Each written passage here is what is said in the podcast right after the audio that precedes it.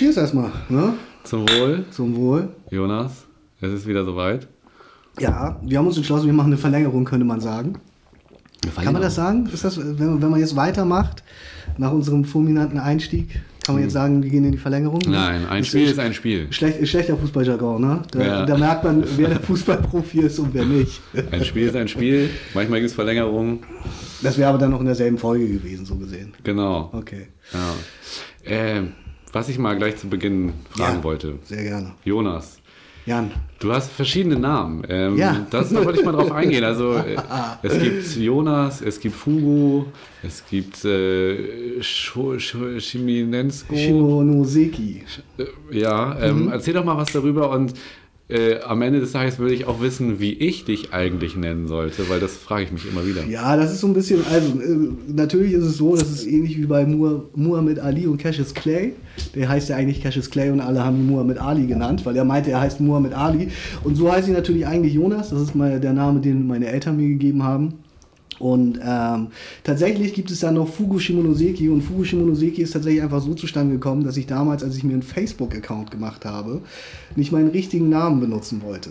Und dann brauchte ich, brauchte ich einen Namen und ich fand, ich brauche aber auch einen Namen, der klingt wie ein Name. Es gibt ja dann so Leute, die haben dann sowas wie, wie diese typischen Wortspiele, Andy Bar zum Beispiel oder Hassanfall oder so. Das sind so Namen, die äh, aber ja dann offensichtlich äh, fake sind. Und da ich ja nun Asiate bin, habe ich äh, Fugu Shimonoseki gewählt, aus dem einfachen Grund, äh, Fugu ist der Kugelfisch auf Japanisch. Und tatsächlich ist es so, dass Shimonoseki eine Stadt in Japan ist, äh, in der seit Jahrhunderten äh, Kugelfisch auf ganz traditionelle Weise zubereitet wird. Es ist die Kugelfischstadt. Und ich fand Fugu Shimonoseki, das klingt nach einem Namen, den könnte es geben. Deswegen habe ich mich Fugu Shimonoseki genannt. Tatsächlich nennen mich meine Freunde seit äh, Jugendzeit allerdings Anus, das Arschloch.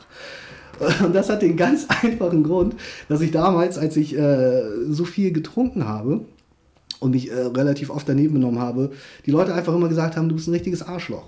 Und da gab es so einen Typen, der meinte dann, du bist so ein richtiger Anus. Und das fanden dann alle so witzig. Und der Name ist mir dann äh, hängen, ist bei mir dann hängen geblieben tatsächlich. Oh, Arnus ist aber echt kein schöner Name. Ja, es ist kein schöner Name, aber es ist, äh, pff, es war dann okay. Es war, wurde dann irgendwann Ahn so und äh, viele meiner engen Freunde nennen mich tatsächlich auch immer noch Ahn. Tatsächlich ist es so, dass mich vor allem äh, Leute Fugu nennen, die mich ähm, eher später kennengelernt haben so. Und äh, Jonas ist halt der Standardname und äh, wie du mich nennst, ist äh, mir eigentlich relativ äh, gleichgültig, ist jetzt vielleicht falsch ausgedrückt, sondern ich meine, ist mir eigentlich egal, weil ähm, wie du magst. Okay. Weil alle, alle Namen funktionieren. Ich höre auf alle Namen. Jonas. So, genau, Jonas. Also ich meine, ich glaube, wir beide tatsächlich ist es ja so, wir nennen uns Jan und Jonas, wobei du ja auch erzählt hast, du äh, nennst dich eigentlich gerne Karl. Aber das ist auch dein richtiger Name oder hast du dir diesen Namen wirklich auch einfach dazugegeben? Nee, Karl ist ein selbst ausgedachter Spitzname. Tatsächlich, also es ist nicht so, dass du Jan Karl heißt mit zweiten Nee. Namen so gesehen Karl. Achso. Nee, mit 14 habe ich äh, meinen Freunden gesagt, ähm, nenn mich mal alle Karl. Und warum? Weil ich finde jetzt Karl ist jetzt eigentlich nicht so dieser typische Name, wo Leute sagen würden, so nenne ich mich. Es ist ein total schöner Name, finde ich. Also, Okay. ich habe das ehrlich gesagt von äh, Karl-Heinz äh, Ketchup, glaube ich. Ah, okay. ich Also- hätte jetzt gedacht, Karl so ein Grummenige, du Nee, nee, alter Karl-Heinz äh, Fußballfan. von, vom Ketchup. Und dann meinte ich so, ey, mein Bruder hat mich halt auch irgendwie witzigerweise immer mal Karl genannt. Den Namen hat er auch gefeiert. okay. Und ich bin jetzt irgendwie, äh, also das ging dann halt auch so, Freunde angerufen, einen Monat später, Fabian äh, geht nicht ran, aber seine Mutter, äh, ist Fabian da, kannst du mir einmal Fabian geben? Frage ich seine, seine Mutter und dann sagt sie, im Hintergrund hörst du das dann, Ja. Fabian, Karl ist dran. Und das war so ein Monat, nachdem ich das gesagt habe. So. Und äh, das ging rum, also ich konnte, brauchte da gar nichts machen. Und der Grund Ja. ist, weil meine ganzen Freunde spitznamenstechnisch mit Nachnamen genannt werden. Ja, das ist ja äh, bei, bei vielen Leuten so, dass wenn die so einen, ich würde sagen, jetzt nicht speziellen Namen, äh, Nachnamen haben, aber manche haben einfach so einen Namen, so einen Nachnamen, da bürgert sich das irgendwie von, so von ganz alleine ganz schnell In ein. meinem Freundeskreis ist es bei allen so. Und dann Okay. gibt es meistens noch eine Abwandlung von dem Nachnamen. Ich kann zu dieser Nachnamengeschichte, das erzähle ich immer ganz gerne, äh, erzählen. Ich hatte damals in der Grundschule eine Mitschülerin, die hieß äh, tatsächlich Bitch mit Nachnamen. B-I-T-S-C-H. Und das war tatsächlich zu unserer Zeit nicht so ein Problem, Ähm, die hat aber eine kleine Schwester und äh, ich habe kleine Bitch. ich habe tatsächlich später erfahren, dass wohl die kleine Schwester wohl relativ große Probleme mit diesem Namen später hatte, aus äh, offensichtlichen Gründen. Und ähm, tatsächlich ist das so, die haben sich umbenannt. Man kann dann, glaube ich, äh, ich weiß nicht, ob das dann ein Härtefallantrag ist, aber man kann zum Amt gehen und sagen, ich möchte ganz gerne meinen Namen ändern. Das geht ja sonst nicht so einfach. Die haben sich dann aber kurioserweise, äh, ich weiß gar nicht, ob ich das jetzt sagen darf, aber ich sage es jetzt einfach mal, die haben sich dann äh, aufgrund äh, des Datenschutzes oder keine Ahnung, die haben sich dann Cooper genannt. Cooper? Ja, was so ein Name ist, wo ich auch dachte, wer kommt denn dann auf die Idee, sich Cooper zu nennen? Das ist geil, ja. Gerade so auch als Deutscher. Das oder? Ist, das ist total abwegig. Extrem geil. Ist total abwegig. Aber äh, ich muss gestehen, ich habe auch so eine Geschichte und ich Mhm. hoffe, die Person, die, über die ich jetzt rede, die findet das nicht ähm, uncool. Also das ist no disrespect. Aber wir hatten äh, so zwei Homies, die hatten eine brasilianische Mutter. Mhm. Und der Größere hatte den Namen Helmut von seinem Vater bekommen und war auch überhaupt nicht d'accord damit. okay. Und der hat sich auch umnennen lassen, äh, ganz brasilianisch, in Alessandro Miguel. Und das ist natürlich auch so, also musste man sich erstmal dran gewöhnen. Also Ja, das glaube ich. Das ist natürlich irgendwie. Äh, von Helmut, also Helmut finde ich eigentlich einen sehr schönen Namen. echt jetzt? Ja. Ist so altbacken. Ja. Ich meine, altbackene Namen sind wieder in, habe ich gehört. Ja, ich finde so. diese altdeutschen Namen auch irgendwie geil. Äh, irgendwie so Ja. Karl, Helmut, Friedrich, Ja, okay. äh, Ferdinand. Äh, finde ich irgendwie, also so heißen sogar auch die Kinder von meinem Bruder. Äh, alle zusammen? Du, die, der, Der eine heißt Friedrich, der Okay. eine heißt äh, Ferdi, Okay. Ferdinand. Ja. Ja, äh, äh, zwei von vier. Okay, ja. Ja, so ist es auf jeden Fall zu meinem Namen gekommen. Fugu, wo mich, äh, oder wie mich so mancher nennt. Aber wie gesagt, Jonas ist auch vollkommen okay. Du hattest letztes Mal ein wunderschönes Spiel mitgespielt, äh, mitgebracht. Äh, Meiern. Wir haben gemeiert. Mhm. Richtig. Mit ganz widerlichen Alkoholika. Ja. Und äh, dieses Mal bin ich dran. Und Ja, so ich habe auch ein Spiel mitgebracht. Und äh, das werde ich jetzt gleich holen. Und ähm, dazu gibt es natürlich auch Getränke. Da bin ich mal gespannt, Jan. Du, Ich- dann geh doch mal kurz. Ich hole das mal eben und äh, wenn wir gleich schnippen, dann ist das alles da. Okay. Gut, dann äh, Jan setzt sich wieder hin. Er hat alles mitgebracht. Es ist eine Flasche Champagner. Champagner. Uiuiui. Ich wollte tatsächlich auch noch eine Folge machen mit Champagner und ich dachte, ich bringe ein paar Austern mit und wir machen Champagner und Austern. Du bist auch Champagner-Liebhaber, kann das sein? Ja, was heißt Champagner-Liebhaber ist ein bisschen übertrieben. Ich trinke den tatsächlich manchmal ganz gerne, aber ich bin jetzt so jetzt nicht der Typ, der sagt, lass mal eine miese Champagner-Party machen und den ganzen Abend nur äh, dieses Getränk trinken. Aus dem einfachen Grund, weil ich finde, dass irgendwann ist es zu viel tatsächlich. Weißt du, ich war letztes Mal diese widerlichen Getränke satt. Ja, so, und ich wollte jetzt echt mal das Konträr mitbringen. Das ist äh, tatsächlich sehr viel So, äh, gehobener als äh, das letzte Mal das, als das, was ich das letzte Mal mitgebracht habe. Das gebe ich gerne zu. Deswegen gibt es heute Champagner. Soll ich die Ähm, jetzt auch machen, ja? Die darfst du gerne ich aufmachen. mache die mal auf und in der Zeit kannst du ja vielleicht äh, mir erzählen, was für ein Spiel wir spielen. Ja, ähm, kleine Anekdote noch zu meiner Erfahrung mit dir und Champagner. Ähm, also ich, wir waren mal bei Moonbutika. Ja. Moonbutika ähm, Festival Open Air. Ich weiß gar nicht, wo das war. Oh ja. Plopp. Oh, oh fuck. so, Der ist komplett übergelaufen. da ist dann mal der äh, explodiert mir über die Hose. Das kann, die kann man faken. Äh, ja, in der Küche ist sonst ein dickes Handtuch, das kannst du einfach benutzen. Äh, ich bin ganz zu faul, um aufzustehen. Auf jeden Fall erzähle ich noch diese kleine Anekdote. Und zwar ähm, sind wir auf dieses Festival gegangen und äh, ich hatte da einen Drehjob und Jonas war eher so der Typ, der da mehr so mit seinen Homies da ein bisschen gefeiert hat. Und wir waren praktisch bei dem ersten Gig äh, auf der Bühne, da war keine Sau da und äh, äh, standen halt mit dem DJ auf, dem, auf der Bühne. Und äh, also es waren wirklich zwei Leute vielleicht so vor der Tanzfläche. Es war 15 Uhr, aber eigentlich ganz gutes Wetter. Und dann äh, hat Jonas die Flasche Champagner entdeckt, die da im Kübel stand. Und fragte halt so wirklich Entdeckt. so nach fünf Minuten nach Ankunft äh, total geil so, sag, sag mal, kann man den aufmachen? So, und dann hast du da so um 15 Uhr Champagner getrunken und das habe ich ziemlich gefeiert. Man muss dazu tatsächlich aber, finde ich, äh, fairerweise sagen, ich kenne die Jungs vom Moonboutica und äh, tatsächlich ist es so, dass einer äh, von den beiden immer sehr gerne Champagner trinkt, deswegen ist auch immer relativ viel Champagner da und das kann man auch sagen, äh, die Jungs feiern sehr gerne, sie feiern sehr gut und sie sind sehr gastfreundlich, äh, was äh, die Getränke angeht tatsächlich. Stimmt, da kann man sich dann Backstage da und das da ist kann man eigentlich immer ganz gut trinken Das sind auch die vollsten Backstages, die ich je gesehen habe. Tatsächlich, Also gerade wenn sie ihre Partys äh, ähm, übel und gefährlich machen, äh, was sie zweimal im Jahr eigentlich in der Regel machen, die Partys sind immer brechend voll. Also auch gerade der Backstage. Ich bin ganz ehrlich, ich bin zu den letzten schon nicht mehr hingegangen, weil mir ist das zu viel inzwischen. Es ist zu warm, es ist zu heiß, es sind zu viele Leute. Aber das ist dann auch vielleicht äh, meine äh, Befindlichkeit. Ja, das so. äh, übel und gefährlich ist ein Club in Hamburg, muss man dazu vielleicht nochmal sagen. Und der hat natürlich auch nicht das, den größten Backstage-Bereich. Und wenn dann halt nicht. die Leute, die Bühne ist voll und im Backstage äh, quälst du dich dann da, also das kann ich schon nachvollziehen, äh, dass das halt nicht die besten Partys sind. Was spielen wir denn jetzt, Jan? Wir spielen das Spiel Challenge. So kenne ich das. Nie von gehört. Ich habe hier ein Glas. Mhm. Äh, das stellen wir in die Mitte. Und äh, eine 20 Cent Münze. Ah doch, das kenne ich. Ich kenne das unter Quartern tatsächlich. Man muss Quarter? äh, die, diese Münze gleich drehen und dann versuchen, in die Gläser zu schießen. Richtig? Nee, es geht, so. nicht, es geht nicht um Drehen. Äh, es geht darum, ähm, ich mach's, während ich Also erzähle, du einmal vor. Ich muss sie einmal auf den Boden werfen Und dann muss sie da reinspringen. dann muss sie praktisch mit diesem Abpraller Ah, ins ja, Glas okay. fallen. So ähnlich wie äh, Quartern. Genau. Und wenn ich. Oh, das wird ganz schön schwer. Ähm, wenn ich dann das Glas treffe, dann kann ich mir halt, äh, also so haben wir es früher gemacht, jemanden aussuchen, der einen Schluck trinken muss. Und es Achso, gibt, äh, es gibt aber nur ein Glas jetzt in dem Fall. nee, es gibt zwei Gläser. Also du hast halt dein eigenes Glas und es geht halt darum, wer mehr trifft. Der, Mhm. Okay, aber man spielt nur auf das kleinere Glas, das jetzt hier in Genau. dem Fall bei uns in der Mitte Genau. steht. Hier stehen äh, drei Gläser, zwei größere für uns und ein äh, kleineres, das in der Mitte steht. Und das ist das einzige, das wir bespielen. Zwei Champagnergläser und ein Okay, Spielglas, jetzt genau. Ah, okay. Und also in dem hier ist auch gar nichts drin. Da ist kein, da Ah, ist okay, nichts das ist doch ein bisschen anders als Quartern. Das kann ich ja sonst äh, demnächst mal mitbringen. Dann spielen wir das auch Genau. mal. Also äh, ich, es wird auf Die jeden Fall springt aber nicht so gut hier Die springen noch nicht so gut. Wir probieren das gleich mal aus. Ähm, genau, du kannst ja schon mal Champagner eingießen. Es gibt eine kleine Besonderheit bei dem Spiel.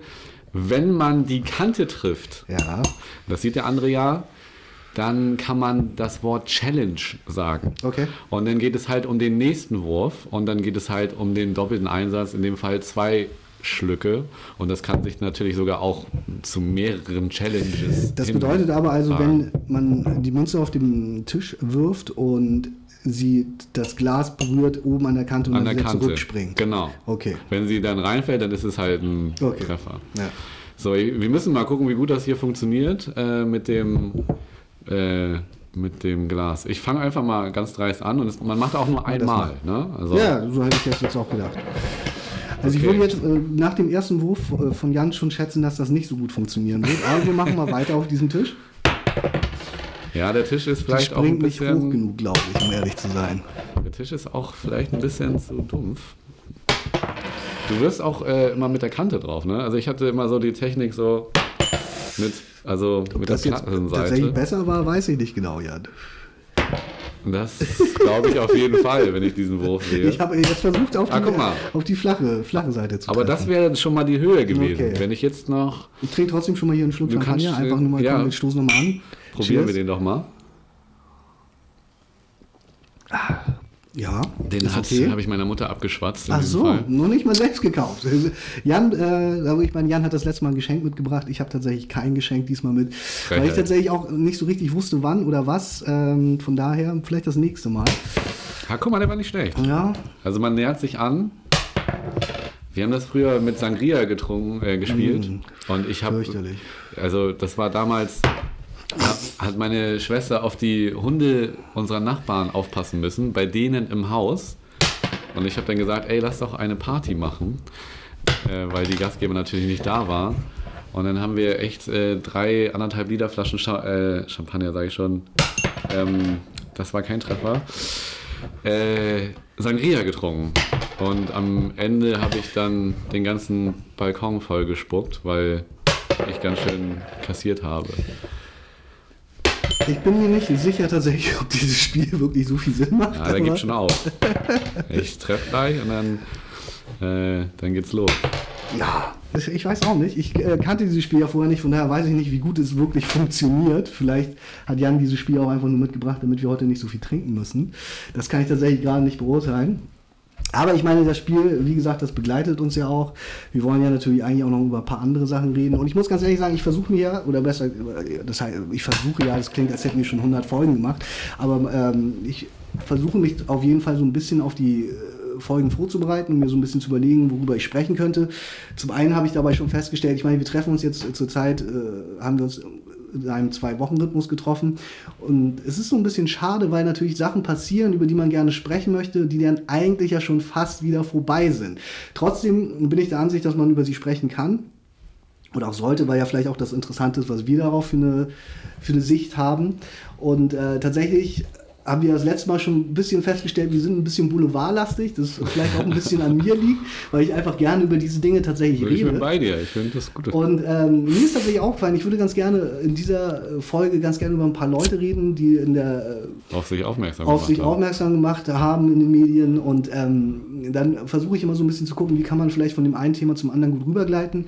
Und mir ist dabei aufgefallen, dass alle Personen, über die ich heute ganz gerne sprechen würde, eine Gemeinsamkeit haben. Und zwar sind das das, was man im, im klassischen Sinne einen Underdog nennt. Weißt, Okay. weißt du, was ein Underdog ist? Ja, ein Underdog ist ja eigentlich im Prinzip jemand, der unterschätzt wird oder der vielleicht auch noch nicht so bekannt ist. Vielleicht sogar auch äh, so Richtung Rookie. Also ich glaube, das ist ein relativ breiter Begriff.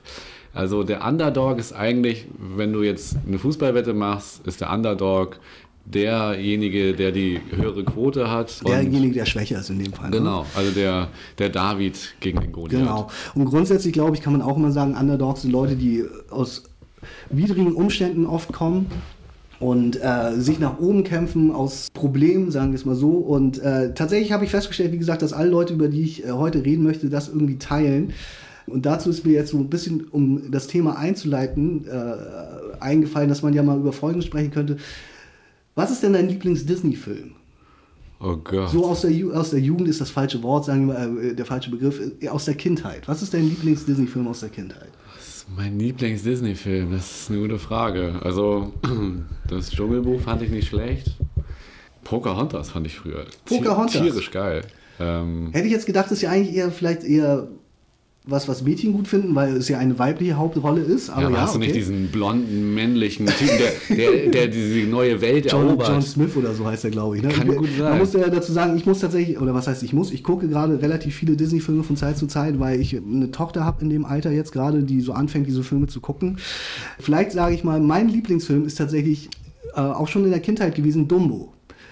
Dumbo ist äh, die Geschichte äh, eines Elefanten, Jungen, der tatsächlich auch äh, der klassische Underdog ist, weil es tatsächlich so ist, dass dieser äh, Elefant von allen eigentlich ausgestoßen und gehänselt wird, weil er viel zu große Ohren hat, nur um diese Geschichte mal zu erzählen. Und am Ende ist es aber so, dass er herausfindet, dass diese Riesenohren ihn dazu äh, bemächtigen, zu fliegen. Und äh, von dem Moment, wo er herausfindet, dass er fliegen kann, wird er natürlich eine Sensation. Und es ist tatsächlich diese typische Geschichte eines Underdogs, nämlich von, wie würde Bushido sagen, von der, äh, vom Bordstein zur Skyline, macht dieser junge Elefant äh, diese Geschichte.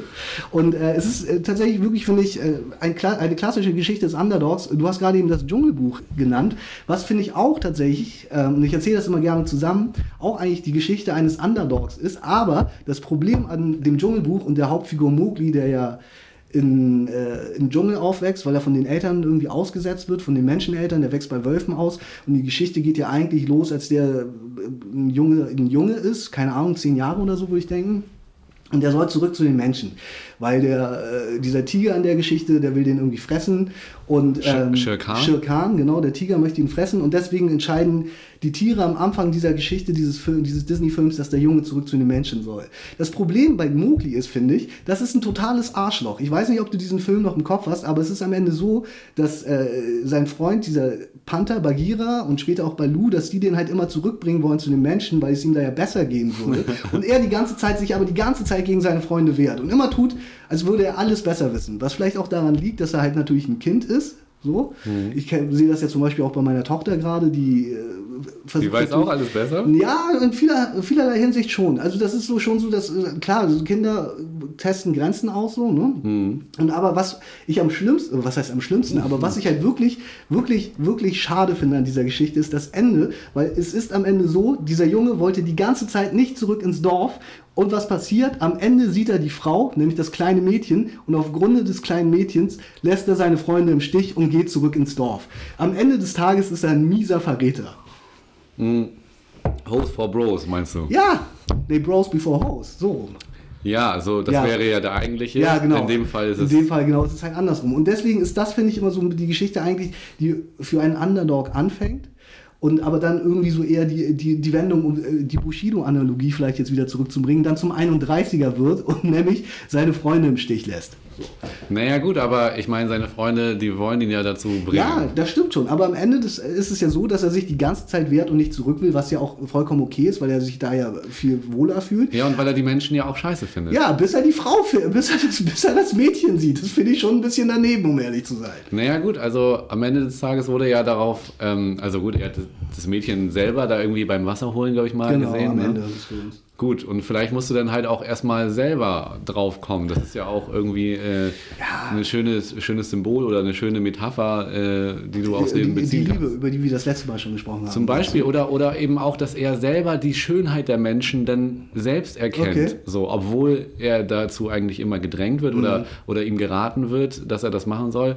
Und dass er die Menschen dann halt irgendwie doch eher abstoßend fand und äh, dieses äh, coole Leben im Dschungel mit dem singenden Balu und Bagheera und der Schlange und so weiter, was er da erlebt, natürlich interessanter findet und natürlich auch da aufwächst. Also ich meine, er ist ja da, er ist ja da reingeboren. Er ist, glaube ich, wirklich sogar als, als Kind doch, äh, Ja, als Säugling tatsächlich. ja, als Säugling ist er da hingekommen. Ne? Product of your environment, sagen die Rapper immer. Ja, also du kriegst das äh, Ghetto nicht aus der Person raus. Ne? Das du ist kriegst ja den Jungen aus dem Ghetto, doch das Ghetto nicht aus ihm. genau. Das, Ja. das stimmt, Ähm, ja. Es gibt noch einen anderen klassischen Underdog und das ist äh, das hässliche Entlein. Kennst du die Geschichte? Von Hans Christian Andersen. Ja, ähm, ganz weit weg. Ich, Es geht äh, um das hässliche Entlein, das äh, in seiner Kindheit die ganze Zeit von allen irgendwie äh, eher übersehen wird und er fühlt sich auch total unwohl deswegen. Und am Ende wird er ein wunderschöner Schwan. Das ist so die Entwicklungsgeschichte in dieser Geschichte. Ich erzähle das aus folgendem Grund, weil jetzt kommt die eigentliche Überleitung und das Ganze äh, drumherum, das ich vorher jetzt als Vorgeplänkel, führt nämlich nur auf eine Sache zurück. Und zwar, äh, das ist die Analogie mit dem Schwan. Hast du eigentlich die neue Bachelor-Staffel bereits gesehen? ja, natürlich. ich Ähm. bin ja auch dem Boulevardfernsehen. Äh, ich habe mich verliebt auch, vielleicht. Ja, aber nicht in den Bachelor, oder? natürlich. Nein. Aber äh, der Bachelor, und äh, auch da ist es nämlich tatsächlich so, das ist ja auch, so wird er zumindest zur Zeit, äh, zur Zeit von RTL dargestellt, soll auch eigentlich ein Underdog sein, weil er ist ja im Vergleich zu den anderen Bachelorn tatsächlich jetzt eher so ein Typ, der angeblich ja eher äh, aus nicht so guten Verhältnissen kommt, der äh, jetzt auch nicht so einen prestigehaften Job, glaube ich, wie die Bachelors davor hatte. Der äh, ist nämlich Ja. Maler und Lackierer und hat ein eigenes Malerunternehmen und äh, ist, glaube ich, Kick, äh, Thai-Box oder irgendwie so Weltmeister oder so, äh, nebenbei auch noch. Und er saß vor allem im Gefängnis. Weißt ne? du warum? Das das- ist so eine geile Geschichte. Äh, äh, erzähl mal äh, die Geschichte, die du, die du kennst. Ja, also die Geschichte, die ich kenne, und das ist ja eigentlich auch also sehr passend zu deiner Geschichte des hässlichen Entleins. Er hat angeblich mit äh, einem Schwan Richtig, genau jemanden geschlagen. Er hat original jemanden angeblich mit einem Schwan geschlagen. Also- eigentlich wollte ich nur darüber reden und deswegen habe ich mir das ganze andere vorher überlegt, dass wir darüber ja auch sprechen können, weil ich mich wirklich frage, wie schlägst du jemanden mit einem Schwan? ja, also Also, ist, diese Geschichte ist so verrückt und ich sage immer, das ist ja dieses typische äh, Geschichten, die das Leben schreibt, das kann man sich nicht ausdenken. Äh, wie schlägst du jemanden mit einem Schwan? Du packst ihn am Hals und schlägst damit auf jemanden ein. Ich habe doch auch äh, immer gehört, dass Schwäne eigentlich voll die miesen Motherfucker sein sollen. ich bin ja, ähm, ich bin ja auch aufgewachsen am See und Ja. äh, hatte ich schon mal an, eingangs erzählt in der letzten Folge. Und da gab es auch Schwäne. Und der Schwan an sich, das ist ein wunderschönes Tier und das ist ja auch eines der wenigen Tiere, die sehr treu sind, also Okay, die eigentlich ich über, den, über das ganze Leben Monogam oder wie? das ganze Leben einen Partner Ja. haben. Ich kenne auch ein Video, das habe ich irgendwann mal gesehen äh, früher. Da hat äh, ein Schwan, also der, wenn er dich angreifen will oder sich äh, in Bedrängnis fühlt oder, oder irgendwas will, dann faucht er. Also macht er dann. Eine Katze. Ja, im Prinzip schon und äh, streckt so ein bisschen die Zunge raus und bäumt sich auch gerne mit seinen Flügeln ein bisschen ja, genau. auf. so, ne? so, kenne ich, so würde ich mir das auch vorstellen. Na, Also ich habe auch gesehen, wie ein Schwan auf den Hund losgegangen ist und da hat der Schwan auch mit seinen Flügeln versucht, nach dem Hund zu schlagen. Und dieses Video, was ich eben angedeutet habe, da habe ich gesehen, wie ein Schwan auch wirklich jemanden angreifen wollte. Und dieser Mann, der angegriffen wurde, der war ziemlich kompromisslos und unbeeindruckt und der hat ihn dann am Hals gepackt und mit einem Schwung wieder ins Wasser geworfen. Okay. Und deswegen kann ich mir diese Geschichte also rein funktionell äh, vorstellen, aber das ist natürlich eine Unart. Ja, also äh, ganz abgesehen von dem Tierschutzaspekt ist, ist, es, ist es einfach, ich finde es vollkommen kurios. Ich finde Ist es diese auch, Geschichte vollkommen kurios. Wie, wie, wie äh, jemand äh, sich streitet am einem Flussufer und äh, in, im, im Eifer des Gefechts einen Schwan am Hals packt, um damit auf jemand anders einzuprügeln. Ich wüsste gar nicht, was ich tun würde, wenn ich das sehen würde. Ich wäre vollkommen perplex. Ja, natürlich. Das kann man sich auch nicht ausdenken. Aber ich habe auch gelesen, dass dieser Bachelor, der Mhm. das ja gemacht hat, äh, dass er das auch schon mal in irgendeinem Film gesehen hätte. Dass jemand einen Schwan nimmt und damit, also am Hals packt Ja, und ich damit glaube, das ist das, was Sie in der Gerichtsverhandlung erzählt haben. Es ist ja tatsächlich so, dass äh, der Bachelor das ja tatsächlich zurzeit abstreitet. Er behauptet ja, er ist diese Person nicht. Es gibt nur sehr viele auffällige Parallelen, wie zum Beispiel den Namen, die Zeit, der Ort. Das sind wohl alles Dinge, die äh, durch großen Zufall äh, sehr ähnlich äh, von der, von der Timeline her sind. Aber er behauptet zurzeit, er, er, er wäre das nicht. Er würde keine Tiere verletzen und er fände das total abstrus, dass ihm das vorgeworfen wo- äh, würde. Von daher kann man natürlich auch nicht sagen, ob es gewesen ist, solange man nicht dabei war. Aber es ist einfach so eine Geschichte. Ich habe das äh, wirklich äh, vor, vor der Woche, ist das ja glaube ich her, und war wirklich, ich wusste nicht, was ich dazu sagen soll. Und deswegen wollte ich, wollte ich da gerne einfach drüber, äh, das mal kurz anschneiden hier, weil, ähm, ja, vollkommen Ähm, verrückt. Das hat äh, Jesus, äh, der Rapper der Jesus. 187 Straßenbande, äh, ich bin Fan, ja, der auch gerade das äh, Spiegelcover ziert. Also, Heißt das so? Das wusste ich noch nicht. Ja, das Ah. Mhm. ist äh, ein großer Artikel, der da jetzt auch eine große Diskussion angerührt hat. Aber der hatte ja auch eine Schwanerfahrung. Also die Das Schwanerfahrung, Gibt, äh, ja, also, äh, also wirklich eine Schwanaffäre kann man sagen, weil er in einer Instagram-Story gezeigt hat, wie er einem Schwan etwas hinhält, also Mhm. was Fressbares. Und der Schwan wollte das danach halt schnappen und dann hat er dem Schwan eine Ohrfeige gegeben. Ach was. So, das fanden natürlich viele erstmal lustig, aber äh, das ist halt auch wirklich in Hamburg ein Gesetz, dass du äh, diesem Schwan oder Schwänen oder ich weiß nicht, wie weit, äh, ob es denn halt Vögel im Allgemeinen Mhm. sind, aber dass du denen kein Leid zufügen darfst. Und Ja. das, das wurde dann wirklich eine große Geschichte und äh, er hat dann halt auch äh, später in seinen Texten äh, Bezug darauf genommen. Bezug darauf genommen und gesagt, dass er auch gerne Schwäne füttert und äh, hat das Ganze dann wieder Also ich bin äh, tatsächlich auch ein großer Jesus-Fan. Ähm, ich habe damals ja tatsächlich, um das vielleicht kurz am Rande zu erzählen, als die Stra- als 87 Straßenbande tatsächlich noch nicht so bekannt war, äh, tatsächlich viele Interviews damals gedreht für ein, für ein äh, Hip-Hop-Magazin, das ich bei einem kleinen Lokalsender hier in Hamburg gemacht habe. Und äh, das war vor der Zeit, äh, als äh, bevor Jesus äh, dann ins, äh, ins Gefängnis musste, so, da haben wir ein paar Sachen mit Bones und ihm gedreht. Und äh, ich fand den auch immer cool und ich finde die Mucke cool so. Ich muss tatsächlich jetzt aber an dieser Stelle sagen, die Sache mit dem Schwan finde ich jetzt nicht so cool, wo ich das höre. Also, dass er dem eine Schelle gibt, das Ja, ist so, also ich meine, nicht. Tiere sind Tiere so und das ist ja auch das, was ich das letzte Mal schon äh, gesagt habe, als wir über Menschen im Allgemeinen oder Menschen gesprochen haben, dass äh, ich es schwierig finde, dass wir am Ende diejenigen sind, die diesen Planeten zugrunde richten werden und äh, dazu gehört natürlich auch irgendwelche Schwäne jetzt äh, zu Ohrfeigen. Ja, also- das ist äh, Das kann ja. man natürlich nicht gutheißen, keine Frage. Wir Ne? sind tierliebe Menschen, wir wollen niemandem wehtun. Aber ja, äh, ich hatte auch so ein, zwei Erfahrungen mit Jesus und habe den auch ein, zwei Mal gedreht auf irgendwelchen Veranstaltungen. Da war es aber, da war auch noch nicht so bekannt. Mhm. Ähm, aber trotzdem, ich finde ich find seine Mucke äh, sehr elanvoll und äh, ein Ja, gewisses Fall. Temperament kommt da auf jeden Fall rüber und er Ja, macht das extrem gut. Also äh, no disrespect auf jeden Fall, ganz im Gegenteil. Wir haben dieses Spiel jetzt gerade so ein bisschen vernachlässigt, weil wir äh, angefangen haben, eher äh, einen Podcast zu machen, wie, wie im eigentlichen Sinne. Äh, ich werfe jetzt nochmal diese Münze. Hast du vielleicht irgendwas, wo, äh, wo du rüber, worüber du vielleicht jetzt gerade mal sprechen willst? Weil äh, ich habe natürlich noch ein, zwei andere Sachen. Ich habe gesagt, ich würde über ein paar Personen ganz gerne sprechen, ein paar Themen. Ja, ich habe hier auch ein paar Themen. Ich musste da auch mal, ich habe das mir während der Woche, ey, das ist natürlich Das echt scheiße. dass funktioniert das, leider irgendwie nicht Vielleicht so musst du gut. das doch das 10-Cent-Stück nehmen, das ich äh, mitgebracht Ich habe. probiere es jetzt nochmal mit dem 10-Cent-Stück nebenbei. Äh, ich habe hier mir auch so ein paar Sachen ähm, aufgeschrieben, die, äh, über die ich sprechen wollte. Ich muss gestehen, äh, ich kann vieles auch nicht mehr ganz nachvollziehen. Aber was vielleicht ganz wichtig ist, ähm, wir haben jetzt ja einen Namen Äh, Ja, stimmt. Also, was heißt, wir haben einen Namen, wir haben, äh, man muss dazu sagen, Jan und ich haben letztens äh, zusammen gedreht. Und als wir dort zu Abend gespeist haben, könnte man sagen, ähm, Mit drei jungen Bloggerinnen. mit drei jungen Bloggerinnen haben wir über diesen Namen oder haben wir uns unsere Namensvorschläge genannt und haben tatsächlich auch besser. Jan hat dieses Gespräch mit diesen drei Bloggerinnen gesucht und hat gefragt, was sie denn besser finden. Ich musste den Namen sacken lassen, den du gesagt hast und den die Bloggerinnen ja auch äh, einstimmig besser fanden. Äh, und ich finde ihn gut. Und äh, der passt zu uns, der nimmt uns ein bisschen auf die Schippe, der erklärt uns ein bisschen, also der, der sagt aus, dass wir uns nicht zu, zu ernst nehmen. Und ich bin absolut d'accord damit. Also ich finde ihn gut. Ich finde ihn sehr gut. In diesem Fall wird dieser Podcast, meine lieben Damen und Herren, Trommelwirbel, drrrt, ab sofort Heißen Kartoffel mit Reis. Kartoffeln mit Reis. Genau, Kartoffel mit Reis. Das, ist, das ist jetzt wahrscheinlich auch gar nicht mehr so spannend, weil das Nee, wahrscheinlich schon im Titel nicht. steht.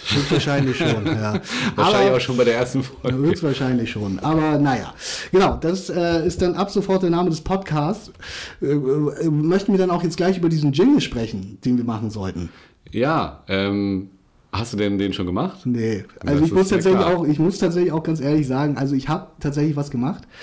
Ähm, nun ist es so, dass mein Telefon nicht hier ist. Ich habe das nämlich auf dem Telefon aufgenommen. Man muss aber auch Wo ist denn dein Telefon? mein Telefon ist, ich habe das verlegt.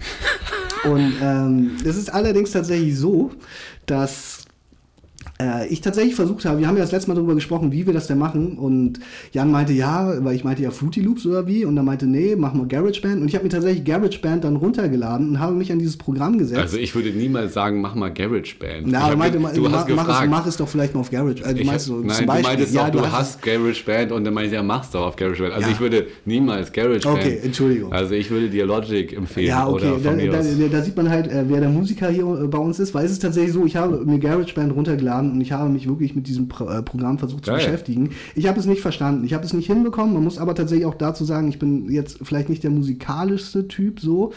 Ich habe auf jeden Fall irgendwann aufgegeben. Ich habe dann etwas eingesungen, Großartig. ähm, das wir jetzt leider nicht hören. was können. wir jetzt leider, also doch, wir können es hören, weil äh, es wird einfach so dann eingespielt werden. Ähm, das ist mein, aber das ist kein wirklicher Vorschlag, muss ich ganz ehrlich sagen, weil es ist leider Nee. relativ kacke. Ja, aber das ist ja gerade das Geile. Aber dir ist doch so unangenehm, ja, was du da eingesungen hast. Also du, vielleicht heißt- kannst du es auch nochmal live einsingen kurz. Ja, ich müsste jetzt überlegen, wie es ging. Ich glaube, lass mich mal kurz überlegen. Und mein, mein, meine Idealvorstellung war eigentlich so, dass es dann so, es war eigentlich so Singer-Songwriter, so ein bisschen so wie Stefan Raab früher seine Sachen gemacht hat. Man müsste also eine Ukulele haben oder eine Gitarre und man müsste so ein bisschen Chord spielen können. Das kann ich halt auch alles nicht.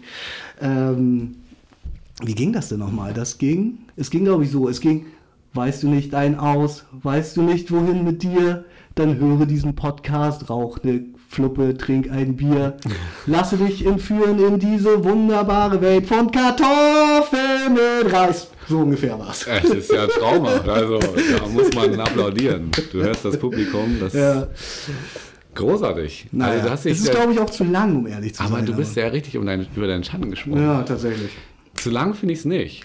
Also, also es kann ja. Nur nicht gut. Ja, also, ja, gut ist ja immer relativ so, ne? Also, äh, ich meine, ist doch erstmal geil, dass du da so ein Masterpiece hingelegt hast. mein, mein Ansatz, der ist so ein bisschen, äh, bisschen äh, mehr auf die? Kacke, aber, also musikalisch mehr auf die Kacke, aber äh, also rein verbal ist der relativ stumpf. Ich will aber auch nichts weiter dazu sagen. Wir können das ja nochmal äh, vor der nächsten Folge uns anhören und dann nochmal darüber sprechen. Genau, so machen wir das. Genau. Du brennst ja vor Themen. Ich muss, glaube ich, gleich einmal nochmal kurz verstehen, was ich da aufgeschrieben habe. Und Okay. äh, du hast doch. Äh, Tatsächlich habe ich noch ähm, ein anderes Thema tatsächlich, was gerade äh, auch eher, glaube ich, Amerika bewegt. Äh, Denn tatsächlich ist Kobe Bryant tot.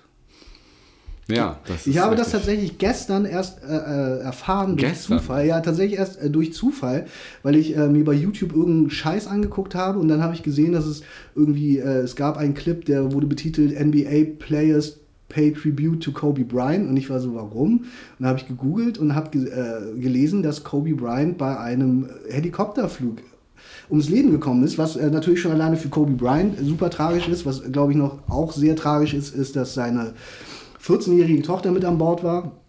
eine Freundin und äh, insgesamt, glaube ich, neun Menschen bei diesem Helikopterflug ums Leben gekommen sind, was äh, für dich ja, glaube ich, Wasser auf die Mühlen deiner Flugangst sein dürfte. Äh, ich sag's dir. Das ist äh, tatsächlich äh, einfach eine tragische Geschichte. Wie gesagt, ich glaube, vor allem Amerika trauert. Ähm, ich muss tatsächlich auch sagen, Kobe Bryant war für mich jetzt äh, persönlich nicht so also das ist nicht so richtig meine Zeit gewesen. Meine Zeit ist tatsächlich eher so Michael Jordan in den Anfang der 90er Geht mir gewesen, genauso. bei den Bulls, weil wir sind ja vielleicht noch ein bisschen älter als die Spieler äh, oder die Fans, die dann Kobe Bryant Fans waren. Trotzdem ist das ja, und das ist auch, was ich halt meinte, das ist ja auch wieder ein typischer Underdog gewesen.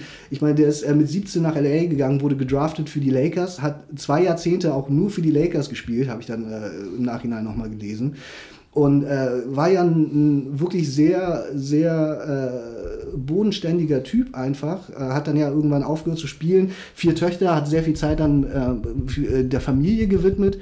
Und ähm, einfach super tragisch, finde ich, dass der äh, auf diese Weise dann tatsächlich mit 41 ums Leben gekommen ist. Total krass, ja. Und äh, was ich tatsächlich nämlich auch, und das spielt ja auch wieder in diese Underdog-Geschichte rein, und das ist, glaube ich, ich meine, man muss ja auch dazu sagen, die NBA und Basketball ist natürlich eher was, was in Amerika stattfindet. Die Deutschen sind jetzt nicht so große Basketballfans. Bei uns ist halt einfach Fußball eher das Ding so. Mhm. Was ich aber einfach äh, auch ja irgendwie wichtig finde, ist natürlich, dass Kobe Bryant natürlich auch eine totale Vorbildfunktion hat äh, für junge schwarze Männer einfach was zu erreichen so und äh, deswegen ist es finde ich immer immer schade und tragisch äh, wenn wenn sowieso wenn Leute bei es geht ja gar nicht darum ob man prominent ist oder nicht aber ähm, in diesem Fall spielt das natürlich auch eine Rolle. Und ähm, wie gesagt, ist auch jemand, der wirklich von, ja, von nichts wirklich sehr viel erreicht hat. Ähm, und deswegen passt es, wie gesagt, in diese Underdog-Thematik, äh, über die ich halt in dieser Folge immer so wieder sprechen möchte. Ja, ja, also kann ich nur bestätigen. Total krasse Geschichte. Der ist da als äh, als Teenager hin.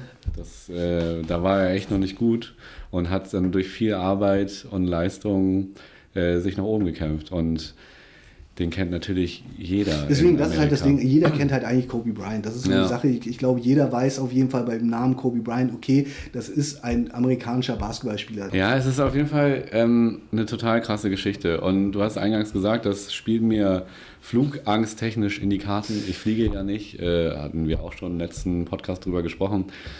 Ähm, und äh, mich hat der Hintergrund natürlich dann auch total ähm, äh, interessiert, ähm, weil die sind ja mit einem Helikopter geflogen, mit einem mhm. Helikopter, der auf Sicht ausgelegt war und mhm. die hatten da äh, durch Nebel äh, total zu kämpfen. Also wenn du ein Fluggerät hast, das auf Sicht ausgelegt ist und dann eigentlich nicht siehst, äh, ist das schon mal total eine schlechte Situation. Die ja. Polizeihubschrauber, die sind alle sitzen geblieben, die sind gar nicht hochgegangen, okay. weil, weil sie gesagt haben, so, nee, das ist zu gefährlich. Und äh, schlussendlich sind sie dann ja zwischen den Bergen ähm, eben dann wahrscheinlich aufgrund dieser Sicht äh, gegen den Berg geflogen und der Pilot hat auch öfter Kontakt mit dem Tower aufgenommen und hat gefragt, wo er hin muss und was er machen kann. Äh, und das ist äh, natürlich fatal. Und ich habe äh, einen sehr guten Freund, der ist Pilot. Äh, mhm. Das letzte Mal schon erzählt. Ja. Genau, und der hat mir da halt auch nochmal so zwei Sätze drüber gesagt. Und die sind natürlich dann, also ich meine, da sind neun Leute, glaube ich, mitgeflogen. Und die Piloten sind natürlich in einer Drucksituation dann. Da kommt dann der Erste und sagt, ey, ich habe für den Flug hier teures Geld bezahlt. Mhm. Und, und irgendwann kann der Pilot dann halt auch nicht, also der nimmt dieses Risiko dann auf sich, weil er sonst seine Kunden verliert mhm. oder, oder weil er halt dann, da sitzt, da steht Kobe Bryant. Ne? Ja, ja. So, und dann, dann ist der halt natürlich so, ja, äh, ja klar fliege ich. Ne? Also am Ende ist es eine Drucksituation natürlich auch für den Piloten, das muss man ja ganz klar sagen. Und äh, der schafft das schon, denkt er sich, und dann ist er in dieser Situation. Das ist sehr bergig dort gewesen. Äh, und ja, dann fliegst du praktisch ohne was zu sehen. Mhm. Und äh, im Nachhinein kann man sich äh, nur gewünscht haben, dass, dass er nicht abgehoben wäre. Und also, um Kobe Bryant noch ein Wort zu verlieren, ist natürlich über, über krass. Also das bewegt jeden äh, bis nach Deutschland. Äh, jeden, der mit Sport zu tun hat, kennt den. Und das ist natürlich ein unfassbarer Verlust. Den, also nicht nur Kobe Bryant, seine Tochter und diese anderen sieben Menschen, die da gestorben mhm. sind. Also total krasse Geschichte. Ja, traurig. traurig.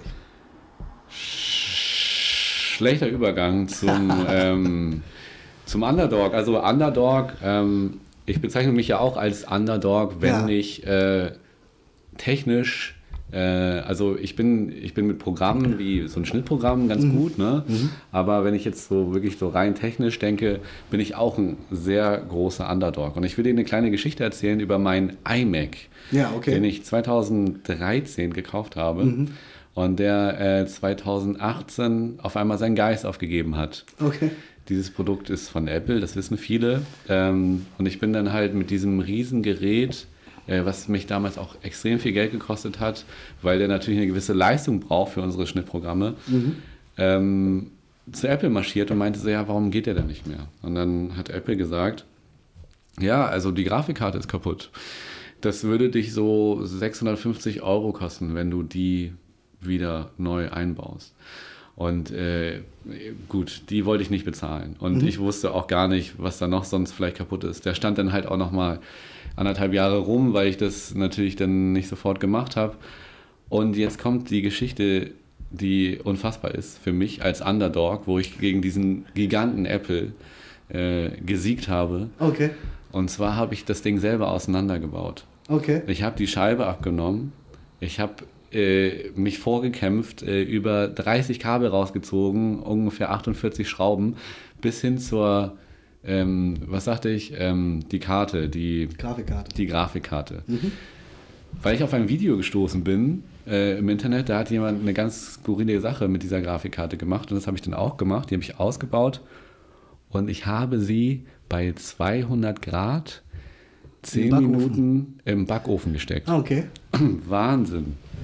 Und ich habe äh, die Pointe habe ich ja schon vorweggenommen. Ich habe gesiegt.